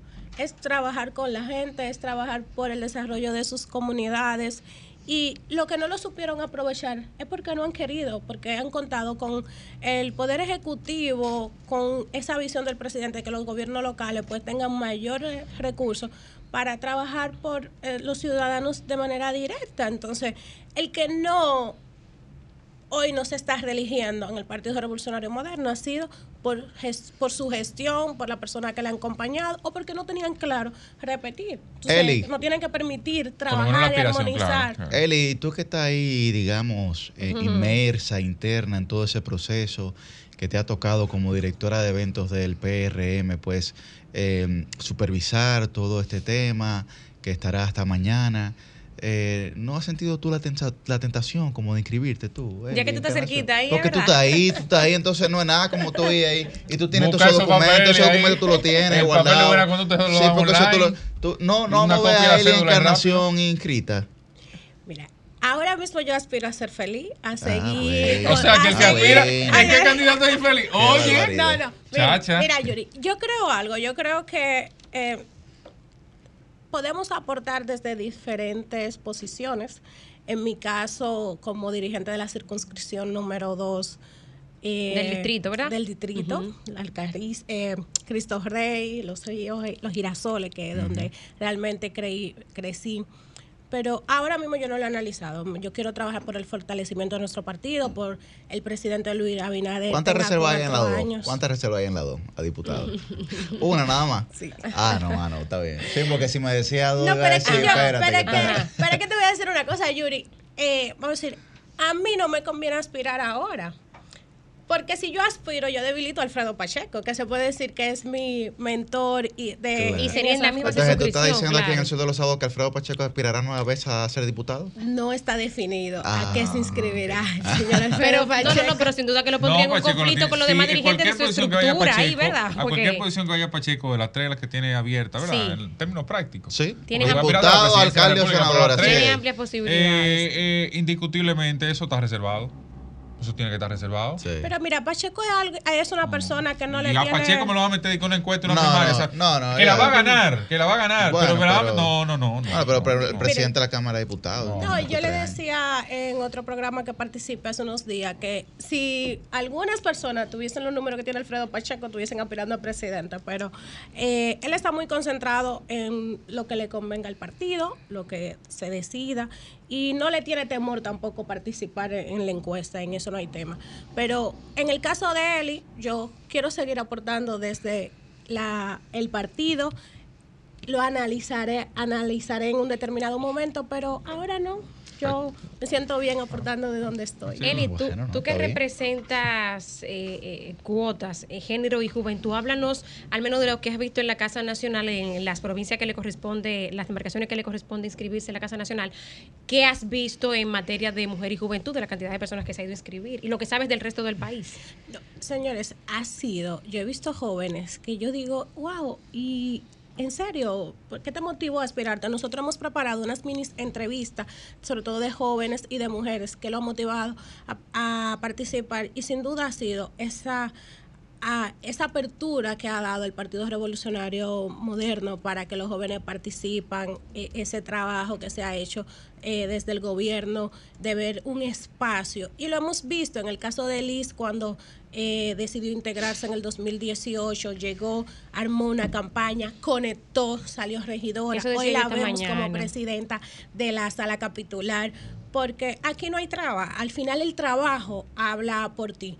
Y, y eso es lo que nosotros nos da hoy ver tantos jóvenes y mujeres que, que están trabajando, porque ese 40-60 fue una propuesta en la Cámara de Diputados, eh, en su mayoría por la exdiputada Gloria Reyes, y que la llevó mucho el PRM.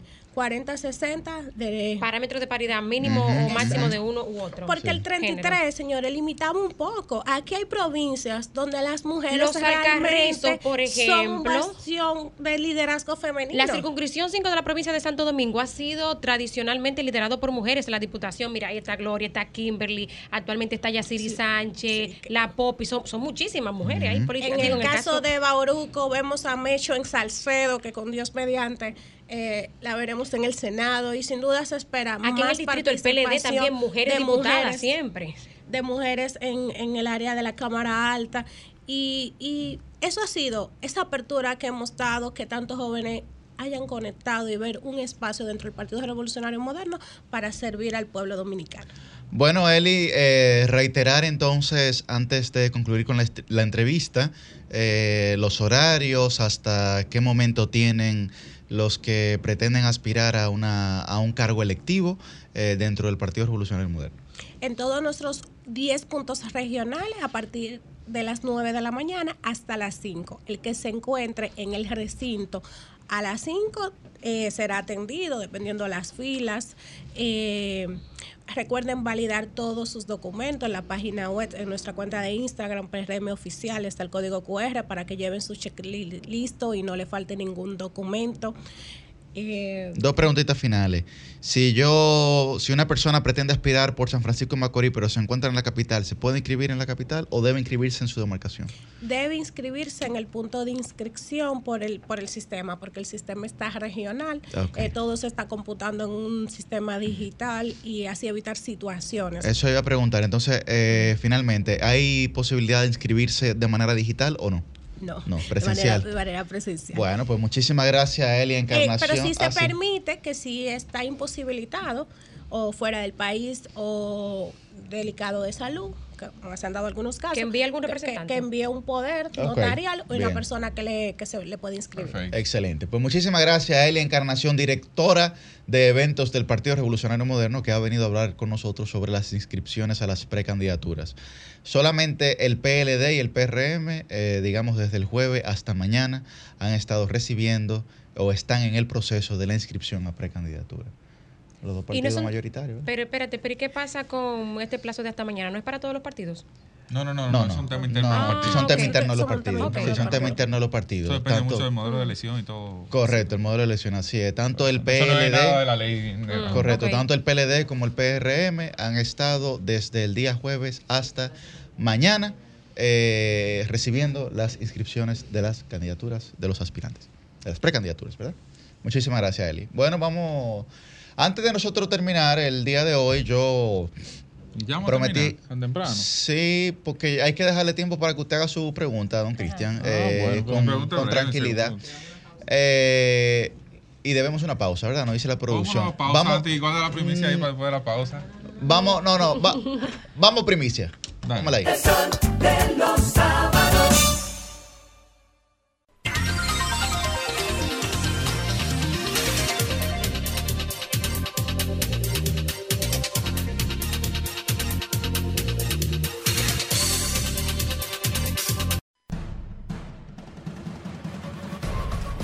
Primicia, primicia, primicia en el sol de los sábados. Inicia para el sol de los sábados para RCC Media, que es mi casa. El día de ayer tomé la decisión de inscribirme definitivamente para aspirar a una candidatura y ser diputado, un buen representante de la circunscripción número uno del Distrito Nacional por el Partido de la Liberación Dominicana.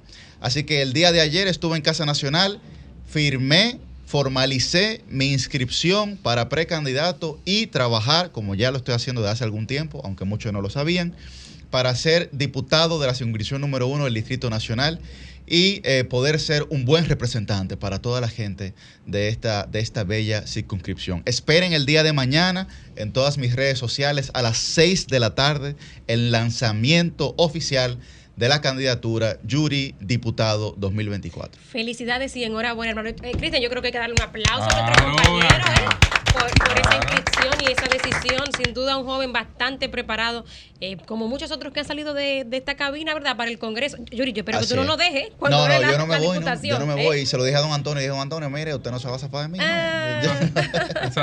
Bueno, pues. pues, Bueno, pues, don. Cristian, haga la pregunta que demos una pausa. Ay, Dios mío. Antonio. Don Antonio, doña Monse. Comience a buscar currículo, que Yuri dice que no se va, pero él no es el único que está en esa lista. Cambio fue. Cambio fue. El sol de los sábados.